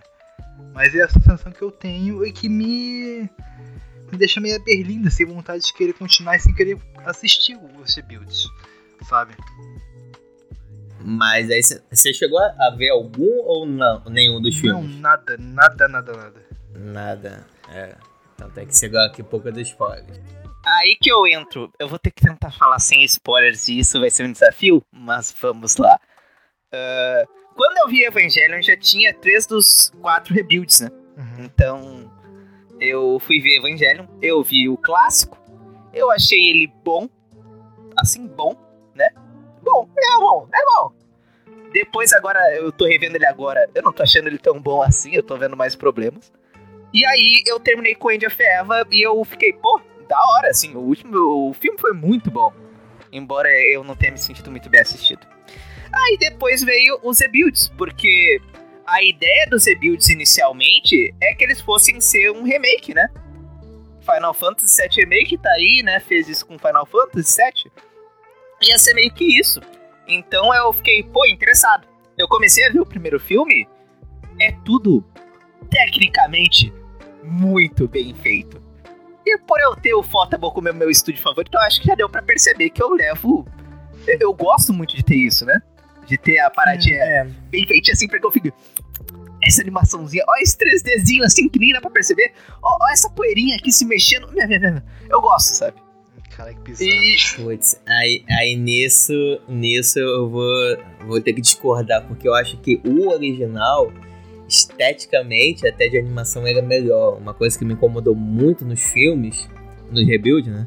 É que, mano, eu não sinto o peso dos Evas mais. O peso de que você vê aquela criatura gigantesca, quando ele dá uma pisada, você realmente sentir que, caraca, meu, meu Tóquio tá tremendo aos pés desse gigante, coisa que no original eu já sinto mais. Tem várias cenas, que acho que não é tanto spoiler, até mesmo no primeiro, que, mano, ele é ligeirinho, ele tá pisando um monte de prédio e nada tá quebrando. Tá, eu entendo isso, mas aí vamos pegar o exemplo, por exemplo. Eu tô revendo agora no Evangelion Clássico. No Evangelion Clássico, quando tem a roupa- a as de robô, vai me desculpar. Ah, tem muito pouca cena animada, a maioria é estática, é, é muito mais impacto por parte dos seiyus, que estão ali interpretando os personagens. Não existe muita animação se tu para pra prestar atenção. Eu entendo que os rebuilds eles são feitos com 3D e é uma coisa de hoje em dia, embora eu acho que eles saibam lidar bem. Mas, por exemplo, no segundo filme do rebuild, tu tem uma cena do Shinji correndo com Eva dele. E quando ele vai correndo, tu consegue ver ah, os detalhes assim no cenário, tu consegue ver o, o fio do poste balançando. Depois que ele passa, tu consegue ver o vento e os carros indo um a um, assim em sequência, voando. Tu consegue ver as árvores da montanha lá no fundo balançando. É- É muito bem feitinho. E eu não falo isso só por conta da animação, porque tem muito mais que animação em um anime.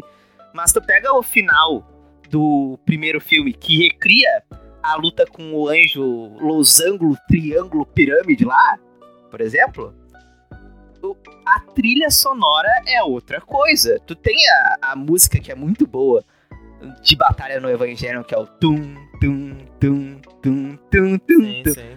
Mas tu pega a, a batalha no Rebuild, vem um coro e uma música que sobe enquanto o Shinji tá mirando e o tiro distorce, a montanha toda queima e ela se desdobra. É muito bem animado. O trabalho de som no tiro é muito bem feito. A música é muito bem colocada. Então, pra mim é isso que me faz brilhar tanto nesses rebuilds. Sim, sim, sim. E, e- e nesse aspecto eu vou concordar com você em gênero no grau. De fato, quando você pega o Rebuild, é, várias recriações da cena do clássico, tá infinitamente melhor, né? Então, tanto que a primeira coisa que eu mais gostei no primeiro filme é ver mais detalhes da Neo Tóquio, que no original você não tinha, de você entender como que é a estrutura do prédio, subir e descer para se proteger, como é que acontece com questão de trânsito. Então acho que uma, um ponto positivo do Rebuild é te mostrar um pouco mais dessa dinâmica, como que a Neo Tóquio se adaptou para sobreviver com a qualquer momento um terceiro impacto e os anjos atacando, né? Então eu acho, eu acho muito legal. Eles separam uma cena só pra mostrar os prédios subindo, descendo, musiquinha tocando, muito pessoas andando. É muito bom. Só que, curiosamente, essa não é minha parte preferida dos rebuilds. Tipo, eu gosto muito da parte técnica, mas o que eu mais gosto, e eu não vou poder falar claramente, é como ele brinca muito com a tua expectativa. E o que era pra ser um remake, não era bem um remake.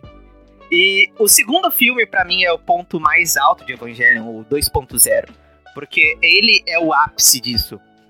Então, ele começa com muita coisa que vai remeter ao clássico. Mas ele vai mostrando suas diferenças e sua qualidade, assim. E o que eu mais gosto é o trabalho de personagens. Ah, no Evangelion clássico, trabalham muito a Asuka. Então aqui não trabalham tanto a Asuka, mas trabalham ela ainda de uma forma mais sutil. A Rei aqui tem muito mais destaque se comparado com o original. O Shinji é trabalhado de uma forma completamente diferente, que faz todo sentido se comparado ao original. E outra coisa que também eu sou apaixonado nesses filmes, tirando isso, a brincadeira, ele ser mais do que um remake, como o próprio Ano disse, o clássico era uma visão de dentro da depressão e os rebuilds são uma visão de fora da depressão, né? O que eu mais ah, lembro do segundo filme, que é o que me faz tanto amar Evangelion, é como eles fazem algo que eu gosto muito em Nier e Persona, que é utilizar a música para acrescentar a narrativa. Então, tem dois, duas insert songs no segundo filme que são maravilhosos. E uma casa muito com o que tá acontecendo, com o momento do personagem, enquanto a outra é completamente distoante e faz tu sentir uma estranheza no que tu tá assistindo. E é tão mágico tudo isso que eles fazem. O terceiro filme, pra mim, até pode perder um pouquinho. E o quarto, eu vejo muitos problemas nele no começo e no meio, que é o último que lançou agora. Mas ainda assim, eu acho que por ele se propor a fazer algo tão diferente, que eu não vejo em outras mídias, e eu só fui ver depois com o Final Fantasy VII Remake algo próximo a isso, eu vejo muito valor ah, nos reviews de Evangelion como um produto diferente de tudo que a gente tem. Então, isso é o que me faz ser apaixonado em Evangelion e nos rebuilds, assim. Olha, não. Bons argumentos. Infelizmente não posso continuar, senão teríamos que entrar em spoiler, mas deixo aqui a sugestão de fazer um especial sobre rebuild versus original. Pra gente ter esse, essa batalha. Essa batalha que vai ser boa. aí. Eu, Já eu deixa aqui a concordaria em participar de algo desse tipo. Só dependeria de eu poder assistir. Era assim, já, já vocês estão ligados, né? Ah, mas são quatro filmezinhos, tu assiste em Porra, tarde, assim. Porra, brother, na moral, é, não querendo desviar muito o foco, mas eu sou o cara que se eu vejo um filme na Netflix que tá com duas horas, eu já fico preguiça de assistir. Pra mim, uma hora e meia já é tipo, quase o limite, assim. Assim, ó, cara, eu vou te dizer uma coisa. Ah, tá certo que pra ti não vai valer muito porque tu não conhece a pessoa. Mas eu assisti Evangelion por causa de uma pessoa que era muito fã do anime clássico. Hum, e eu assisti por causa dessa pessoa, né? Aí depois eu fui ver os Rebuilds, eu amei os Rebuilds. E aí essa pessoa veio aqui em casa e ele era muito. Não, eu não quero os Rebuilds. Os Rebuilds são uma bosta, eu não quero os Rebuilds. Eu falei, dá uma chance e assiste. A pessoa saiu daqui de casa achando o segundo filme dos Rebuilds a melhor coisa de Evangelion. E eu fiz isso com mais três pessoas em cal. Eu assisti o filme com elas em cal. E duas dessas três pessoas também acharam a mesma coisa. E amaram os rebuilds. Então, eu sei que os fãs de Evangelion costumam não gostar. Mas eu diria para te tentar dar uma chance. Assiste pelo menos o primeiro filme. Talvez o primeiro e o segundo. Sim, sim. Não, é aquela coisa, vou dar uma chance, eu só, eu só sou receoso desses motivos. Mas em algum momento eu sei que eu vou assistir, porque eu sou. Eu, eu não consigo ficar longe. E também que eu gosto muito de Evangelion, né? Mas até puxando. Aproveitando esse gancho da Vencal. É, isso me lembrou um anime que eu terminei, mas eu quase, assim, tava na beirada, assim, por meio milímetro eu não dropei. Que é Given. Hum. assim, Ah, da banda? sabe, sabe o que, que rola? Eu gosto de Given. Mas eu, eu, eu, pra mim é um caso em que ele tem um ótimo primeiro episódio, um penúltimo episódio excelente, mas no meio é uma barriga, cara. É uma enrolação que não leva a nada. É a escola no Hanai de animação, né? Só, só que aí é que tá o problema. Pra tu ter o impacto da- daquela cena do episódio, penúltimo episódio, tu precisa ter assistido o anime inteiro. Então, tipo assim, é uma barriga desgraçada, uma, uma lomba, uma enrolação, mas tu não vê, tu não vai conseguir ter o impacto, entendeu? E aí é que tá.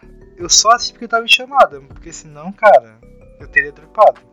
Sei lá, no quinto É, eu episódio, entendo. Sabe? É, é foda. Chegou a assistir o filme? Não, não assisti a continuação, né? Mano, tudo isso que você falou do, do anime, cara, é muito diferente o filme. Ah, É a questão de ser um filme, né? Então acaba sendo um pouquinho mais conciso, né? Ele é mais direcionado e pra mim foca nos melhores personagens. Qual? Que, que é o Batera e o baixista. O ca- Eles são casal, não são, pelo que eu lembro? Não, no anime não. É, existe um amor platônico, né? Que o baixista é. É o baixista? É, é, o baixista é meio apaixonadinho pelo Batera e o Batera fica nesse morde no sopra. E, porra, a relação deles no filme é, é fantástica, cara. Sim. Cara, eu tenho que assistir os filmes porque eu, eu como falei, eu gostei da- do anime e tem esses problemas, mas eu quero saber o- a continuação, né? E tem. Eu. Só puxando dois casos rapidinho aqui, esse bem rapidinho mesmo. Tem dois casos que. Assim, eu dropei no último episódio. Putz. Eu sou um imbecil. Que é. Hakudai Kishi no Cavalry. Cavalry, sei, alguma coisa Tá assim. ligado. Tipo assim, eu tava gostando. O anime é bem ok, não é espetacular, não é sensacional. Me surpreende tu ter gostado dele, pra ser sincero, O que mas. você tá pensando me incomoda muito, tá? Sim, eu sei o que você tá pensando. É, me incomoda muito a sexualização de personagem lá. Mas. Eu tava gostando do anime, eu achava um anime bem ok, bem competente. E eu achava interessantíssima a habilidade do protagonista. De ele atingir o ápice do, Mas. Mas, tipo, chegou no último episódio. E o último episódio era justamente o hype da temporada. Era ele contra uma aluna mega fodona lá, tá ligado? Sim. E aí eu dropei porque eu sou um preguiçoso. Só por isso. Até hoje eu não sei o anime final. Porra, assiste o. Porra, pai, 5 anos, cara, eu O- não lembro o- nada. O ápice, o ápice da parada não dura nem 30 segundos direito. Bom, tu viu a abertura que é a melhor parte. É. E. Brother, eu tenho esse. E o. Cara, que esse aí eu, não, eu quero saber, vocês assistiram um anime da, da temporada passada, retrasada, chamado Muno Nanana? Hum. Deixa eu ver aqui. Nome japonês eu só É de uma, uma menina de cabelo rosa que, tipo. tem- meio que tem um assassino entre a turma e ela quer descobrir. Ah, é. não, eu não vi, não vi, não vi, não vi. Brother, eu, eu até mencionei naquele outro episódio, se você lembra, o Vitor. Ele é, ele é aquele anime que é tão ruim, mas tão ruim, que ele dá a volta e fica bom. Porque tu olha e tu começa Jesus a rir. Cristo. Tu, come, tu olha e tu começa a rir. E o que, aconteceu foi um caso semelhante, mas nesse caso eu terminei. Eu vi o, é, um ou dois episódios, eu não lembro agora se eram 12 ou 13. E aí faltava o último. Só que eu fiquei uns 3 meses pra ver o último. E aí eu voltei pra assistir. Eu não, tava entendendo mais nada que tava acontecendo. Mas terminei mesmo assim, só por terminar, sabe? Já, já, já chegamos até aqui. Tá no inferno abraço capeta mesmo. Então, enfim. É, eu entendo. Cara, eu fico muito feliz de estar ouvindo isso, que eu também sou daquele que. É, se eu comecei o anime, o anime começou a me perder, eu dropo sem dó nem piedade. Sim. Drop foi. foi- a, a- a missão do anime ou da obra do que eu estiver assistindo é me prender. Se não me prender, eu estou nem aí se no último momento vai ter uma virada sensacional e vai que explodiria a minha cabeça. Só lamento. Nossa, eu sou um maluco porque eu costumo dropar às vezes uns anime bom e os ruins eu fico, eu vou assistir até o final só pra poder falar que ele é ruim com propriedade. eu vou lá e assisto até o final. Só pra destilar o meu ódio nessa porra. 殺し屋スパイ殺し屋あにゃワクワク O que eu ia dizer é que, já que a gente falou de Given, eu dropei um anime que eu já vi gente falando que é, é o Given de patins. Ah, Yuri on Ice. Yuri on Ice. tenho Eu, curiosidade. do mapa, né? Estúdio Mapa, que tá tão famoso hoje em dia. Eu assisti os três primeiros episódios, eu gostei bastante até. Me incomoda a animação ser aquele estilo que, pra priorizarem a movimentação, eles transformam os personagens em gelatina e tu nem entende mais o que, que a pessoa. que a pessoa é uma pessoa. Isso me incomoda bastante. Mas eu assisti até o episódio 4. E são 12 episódios, se eu não me engano. Só que aí teve um negócio que eu. Eu tentei assistir o episódio 4, eu dormi. E eu tentei assistir ele várias vezes. E eu sempre dormi assistindo ele. Depois de um tempo, eu disse: Ah, eu acho que é minha vibe. Vou deixar pra assistir mais pra frente. Eu nunca voltei pro anime. E tá lá. Eu tô sempre nessa de: Ah, um dia eu vejo. Mas tá lá parado. Mas esse não é um caso, será que é daqueles animes que são naturalmente mais lentos? Então talvez seja isso que não tenha te pego também? Mas, tipo, eu gostei muito do primeiro, do segundo e terceiro episódio, sabe? Aham. E aí, pela época, eu pensei. Ah, tá, eu já sei que esse anime é yaoi. O meu eu da época não gostava tanto disso. T- será que não é por isso eu tô com um pouco de preconceito com o negócio? Mas eu gostei muito dos três primeiros episódios, assim. Eu, eu realmente não sei o que aconteceu. O quarto episódio meio que me travou, eu não entendo. E assim, um dia eu planejo voltar pra ele, até porque eu quero ver o filme que vai lançar. Mas desde 2016, eu tô com ele parado. Já faz ah, o quê? Ah, seis anos, eu acho. É, seis anos. E eu não voltei. É, acho é capaz de nem voltar, se pá, só quando o filme. Não, se pá, quando o filme lançar, tu vai ter um estímulo pra ver, tá ligado? Que aí tu vê, ah, Pode ser. agora eu tenho, tenho motivo pra ver. E tu, e tu, Júlio? Qual pra que manda aí? Cara, um anime que eu anotei aqui que me chamou bastante atenção nos primeiros, nos primeiros episódios, mas que foi me perdendo ao longo dele, é, é- já peço desculpa pelo meu japonês apurado, é Higurashi no Naku Koroni, que é o anime das criancinhas que ficam se matando. Cor, Coroni? As garotas psicopatinhas. Pronto, eu, eu cheguei a adicionar essa na minha lista só pela curiosidade, mas whatever pra mim. Isso, isso. Cara, é, esse anime é- é muito louco, porque ele começa tudo fofinho, coisa de escola, os amiguinhos, é uma, é uma cidade do interior, né? Que é, sei lá, parece que a quinta série é junta com a oitava série, estuda junto com o CA, de tão pequena que é a escola. É, é uma coisa muito fofinha, os amiguinhos lá, tem a garota que adora coisas estranhas, só que ela acha fofa. E, pô, show de bola. Só que aí no final do anime rola uma matança que vai. Caralho, cara. Carregou outro anime aqui na metade, o cara upou errado, misturou dois animes. Que a sensação que eu tive que era como se eu tivesse assistido lá Teletubbies e tivesse o cara falando com Imp, Lara, pô, e no final o Tico tirar da bolsa dele uma faca e matasse os outros Teletubbies. Eu falei, caralho, mano. Ia ser muito mais interessante na época, admito, se fosse nessa pegada. Mas é, me deixou totalmente. Eu falei, caralho, o que que tá rolando aqui? Aí, aí eu fui vendo, fui vendo, fui assistindo, só que, mano, entrou numa loucura, começou a envolver multiverso Que? né, no tempo. É, essa vibe. Coisa do, é, do dia da marmota, aquele feitiço do tempo que o cara fica repetindo no mesmo dia. Entrou nessa loucura, eu falei, mano, o que que eu tô assistindo aqui? Cara, não sei o que aconteceu que eu perdi um episódio numa semana. Eu falei, não, não dá mais, não dá. Um dia eu volto e tento entender o que que é Higurashi. Mas agora eu não tenho capacidade suficiente pra isso. Brother, o que que aconteceu que eu tava vendo uma sinopse de um anime do nada eu entrei no CA da psicologia aqui da faculdade? Caralho, velho. Mano, que brisa foi essa? Caralho, Mas assim, o, o cara já viu. Cara, tu já viu o Higurashi? Não, não, eu, eu- eu- como eu falei, eu lembro de eu ver em algum AMV genérico da vida sobre isso, eu achar estranho e colocar por curiosidade na minha lista, mas não, nunca cheguei a assistir. Eu tenho algo a revelar sobre esse anime. Eu assisti ele inteiro. É, mas antes de eu revelar o que eu tenho pra revelar, uma coisa que eu sei que o Gara vai curtir, talvez quem esteja assistindo também curta, é que o, um dos personagens principais de Higurashi é interpretado pelo Soichiro Roshi, que faz o menino Akechi, Hum, Hum, gostoso. persona. Gostoso. Então isso é muito bom de ver. Mas ah, o que eu tenho pra falar de verdade é que Higurashi, eu assisti todos os animes, né? Que são uma caralhada de anime.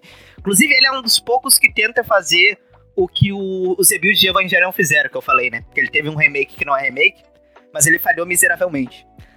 O, o ponto é, Higurashi entra nos animes que eu falei, que eu assisti até o último episódio, só pra poder falar mal com propriedade. Porque ele é aquele anime que ele. Ah, olha esse mistério aqui, tudo bonitinho e do nada muda. Um monte de mistério. E aí depois ele só vai jogando resposta na tua cara. Que vai fazer sentido, mas ao mesmo tempo é meio que tipo. Eles pegaram. Como que a gente pode amarrar tudo isso, sabe?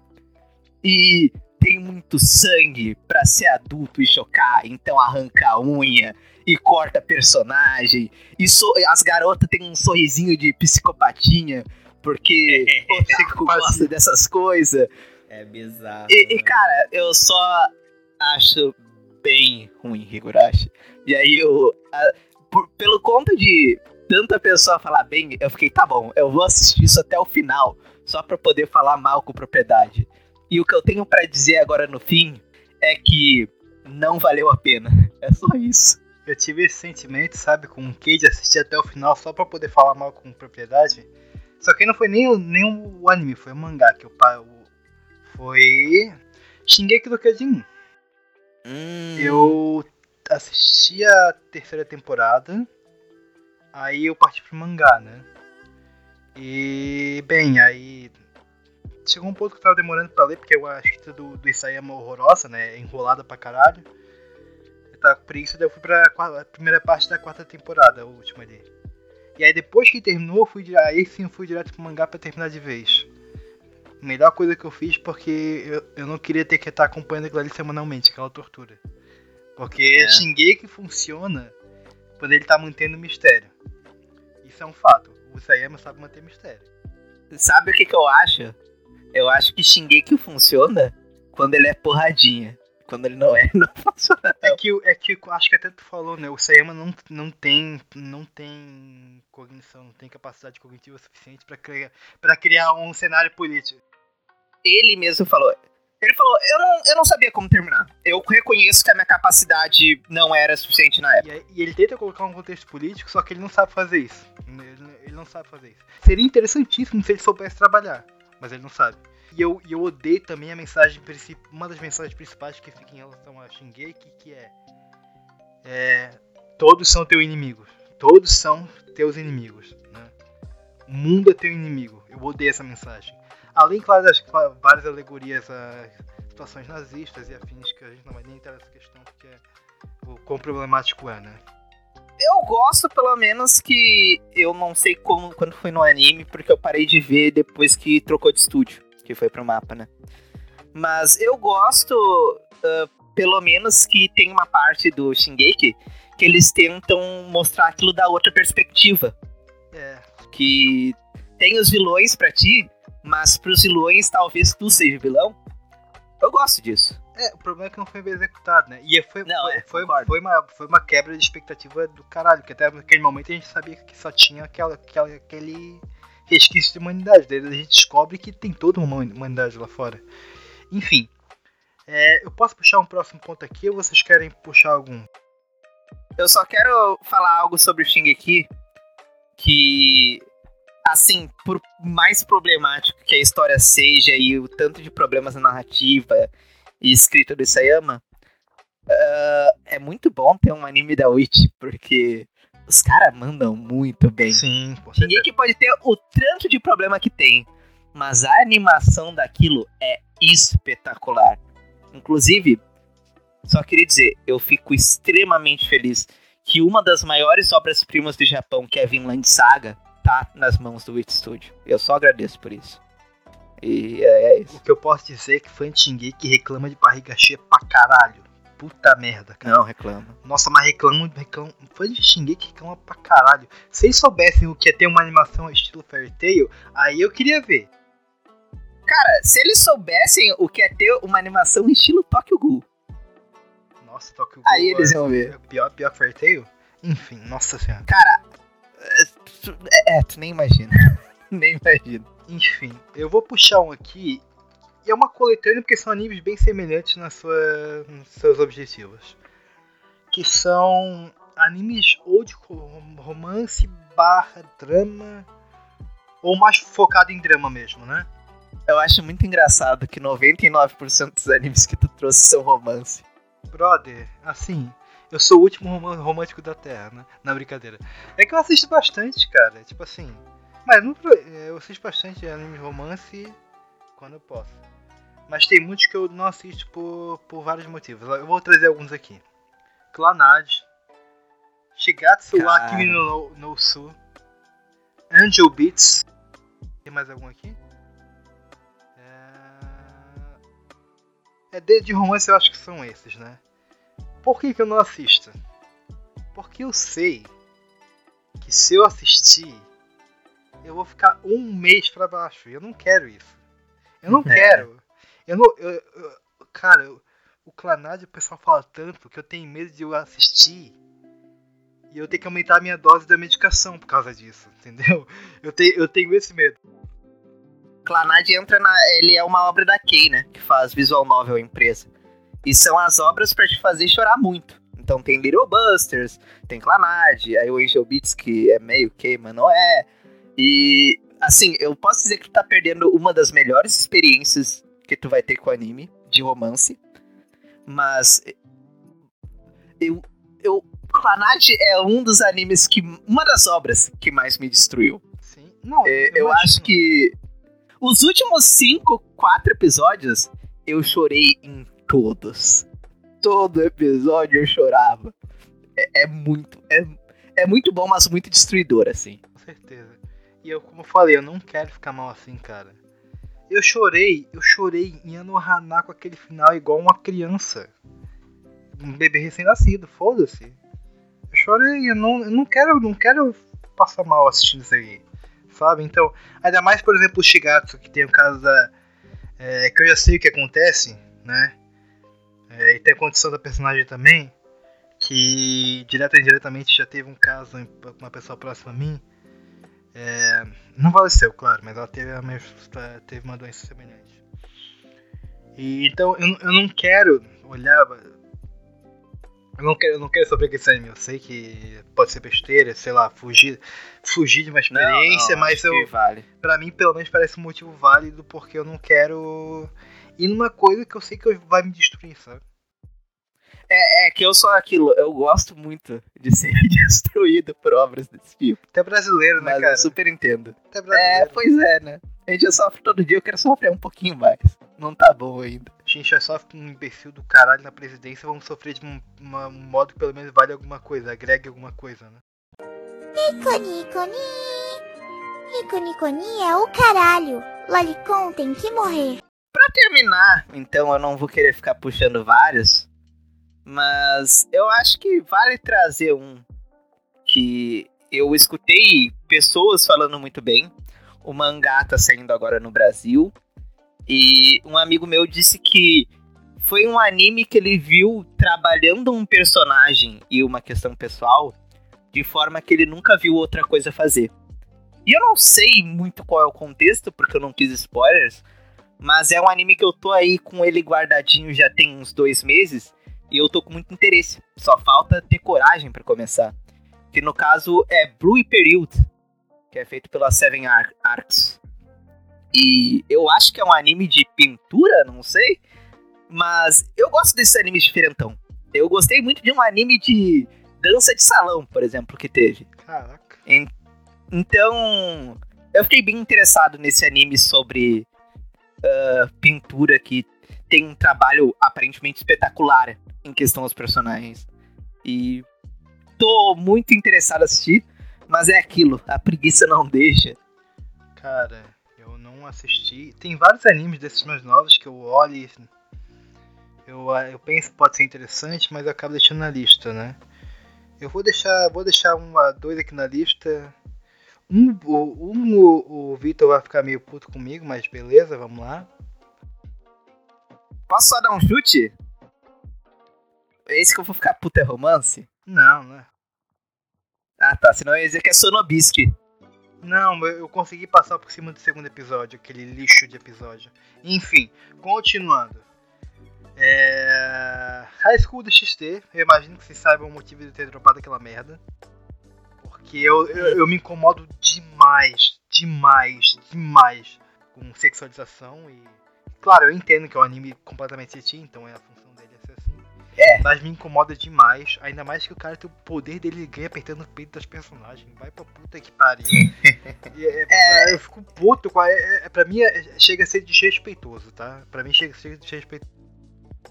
Cara, posso só fazer o, o, o advogado diabo? Não, mentira, pode.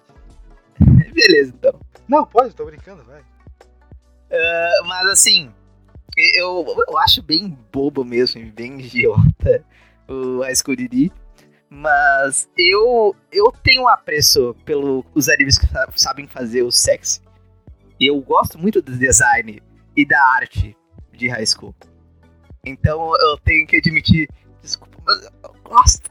Eu gosto. É tipo assim, Shinmai Mao no Testamento. O anime é uma bosta. Eu amo a Light Novel por conta da arte, que é muito boa. E eu vejo muito valor nela, por mais que seja muito eti, eu vejo muito valor. E o mesmo To Love Ru, por exemplo, que é do. É do. Qual que é o nome do artista de To Love Ru? Pera aí. Uh, eu- Kentaro, lembrei. Yabuki Kentaro, lembrei de cabeça.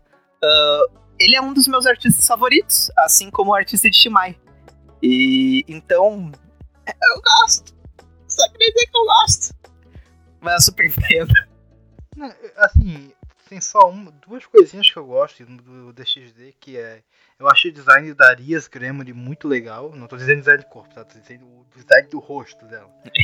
O design do rosto dela. Não, nem vem com esse papo de punheta pra cá, vai. Tô dizendo o rosto dela, o design do rosto maravilhoso.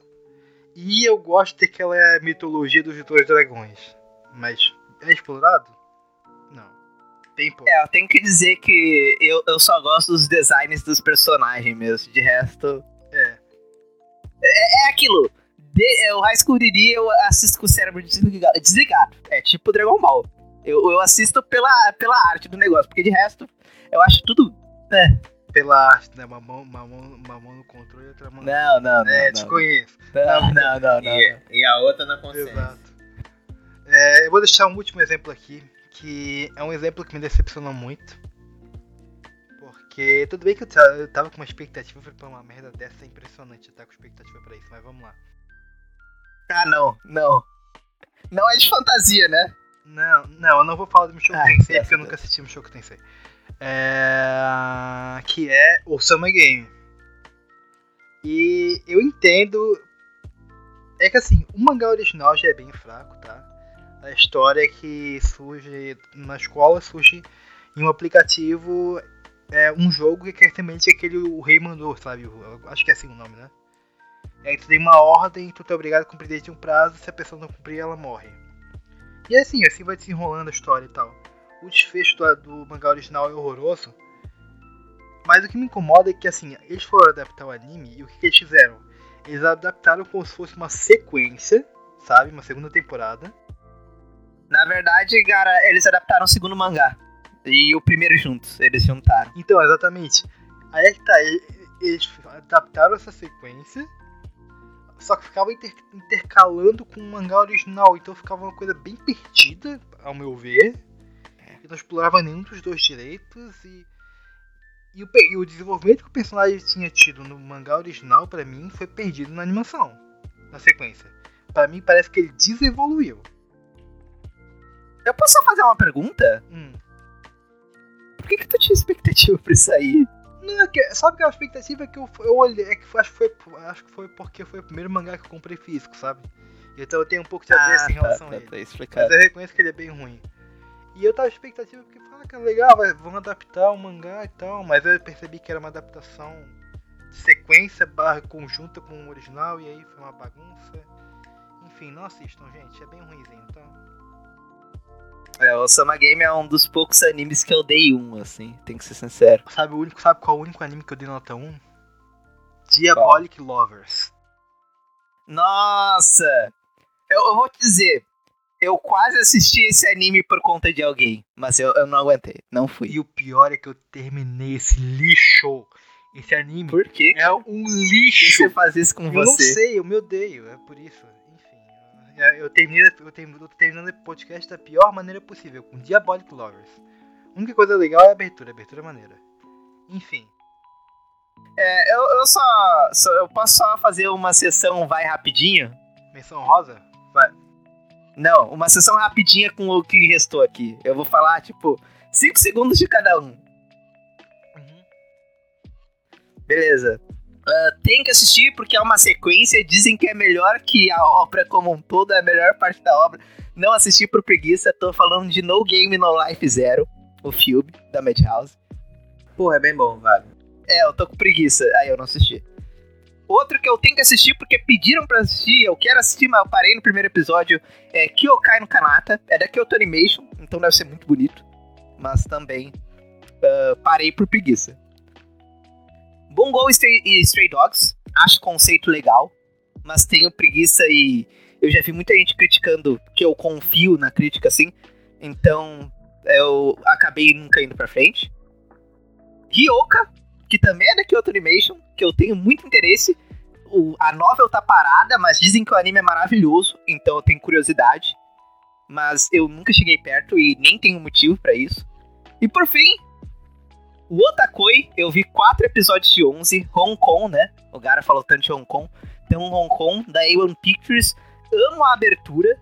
Só, e é casalzinho otaku, né? São, são, são dois casal otaku, assim, de adulto. Eu fiquei, pô, conceito legal. Parei no episódio 4 porque eu tava achando meio monótono e chato, não vou mentir. E nunca fui pra frente. É, é isso. Eu acho o conceito legal, mas ele realmente não oferece mais tanto assim. Mas apesar disso, eu gosto da dinâmica dos personagens e pra mim eles parecem bem incríveis assim. Poderia, para mim poderiam ser bem pessoas de verdade, sabe? Que é uma coisa que eu me incomodo em, em comédia romântica que os personagens normalmente são bem estudantes de pessoas reais, né? O que na verdade é propósito, porque é pra ser bem diferente mesmo. Enfim. E assim, eu só, só posso jogar uma bomba aqui, já que tu falou isso? Hum. Eu acho que. Eu não sei se tu e o Júlio viram, eu acho que talvez não. É porque, tipo, ele fez muito sucesso, mas ao mesmo tempo foi tão mal falado. Mas é aquilo. Uh, Kanojo Okarishimasu é muito criticado. Eu entendo que é as críticas, ele é muito ruim em várias questões mesmo. Agora, eu acho que o Kazuya é, é um protagonista que eu veria como uma pessoa na vida real. Aquela pessoa que tá muito na merda é uma pessoa muito merda. Só queria soltar essa aqui. Tu falou disso de pessoa real. Tem Mas não tô dizendo que é bom, não é bom, não. Ah, tá, o anime do namorado de aluguel, né? É. Ah, E, inclusive, eu acho o conceito super interessante, porque isso de namorada de aluguel existe no Japão, de fato. Não é bem executado, mas eu acho o conceito interessante também. eu olhei pra aquilo e falei, Uhum. caralho, anime de incel, não vai sentir, não, foda-se. Enfim, Esse é o rico, né? Que porra, Porra. uma nota aí.「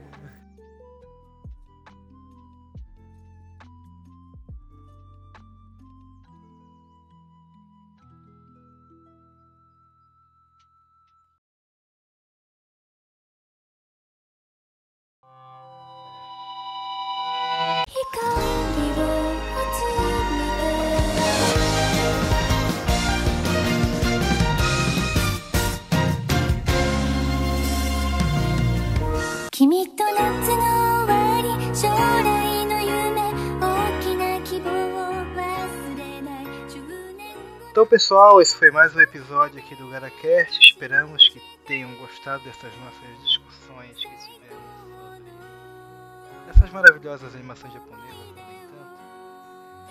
E como vocês puderem perceber ao longo do episódio, nós tivemos participações maravilhosas, então, por favor, na ordem das chamadas, se apresentem novamente, seus projetos, onde encontrar. À vontade. Show! Então, pessoal, cara, agradecer muito pelo convite, foi muito maneiro estar aqui com vocês, pessoal do Camicast.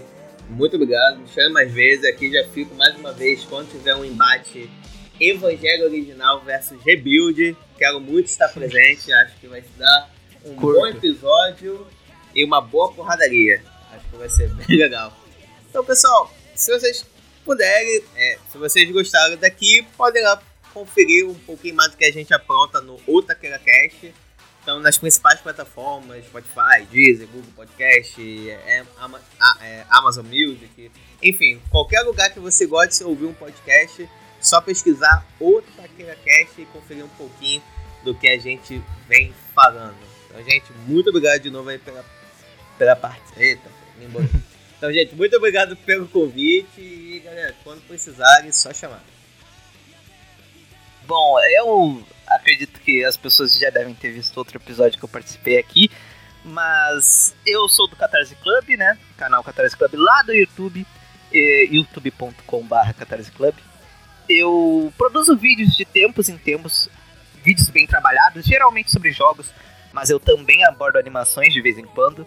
Eu tô planejando inclusive um vídeo para falar ah, um pouco sobre o Studio Photable, né? Como eu falei, já que ele é tão especial na parte técnica. E fica aí pra quem quiser dar uma chance, né? Ir lá ver. Eu também tenho um, um vídeo ah, que é sobre os rebuilds de Evangelion, que é um vídeo com duas horas, se eu não me engano. Então, quem se sentir interessado, eu falo sobre os três primeiros filmes, junto com uma galerinha da pesada. E eu também estou na Twitch, né? Como os vídeos eu demoro pra produzir cada um deles porque eu quero que fique o melhor possível. Eu tô todo domingo na Twitch, twitch.tv barra Catarse Club.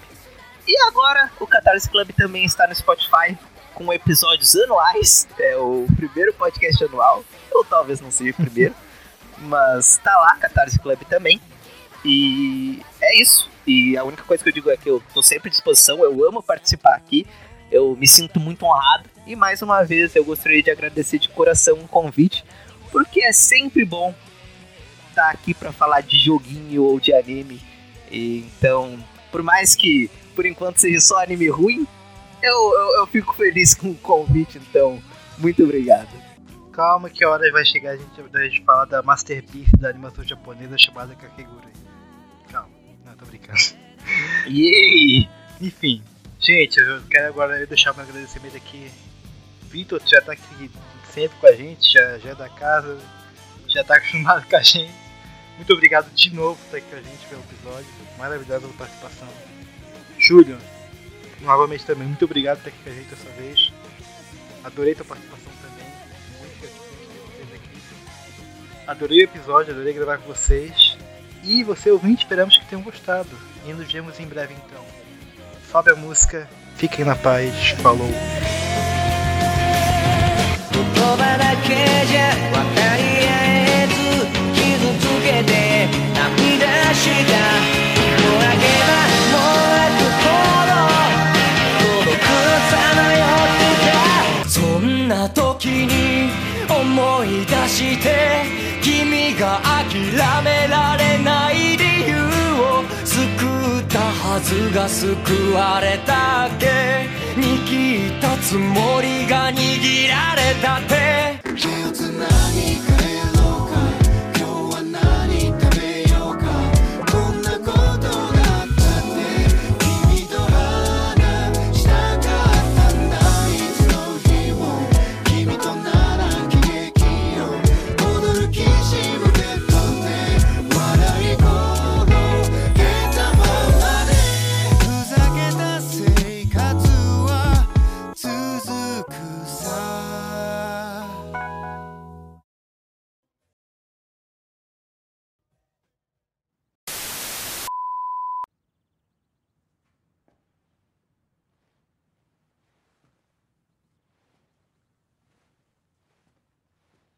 Vocês ainda estão aqui?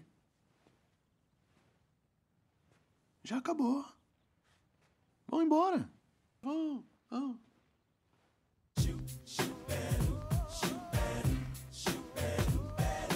Ah! Este podcast é de cunho estritamente humorístico. Qualquer opinião que venha lhe ofender deve ser desconsiderada.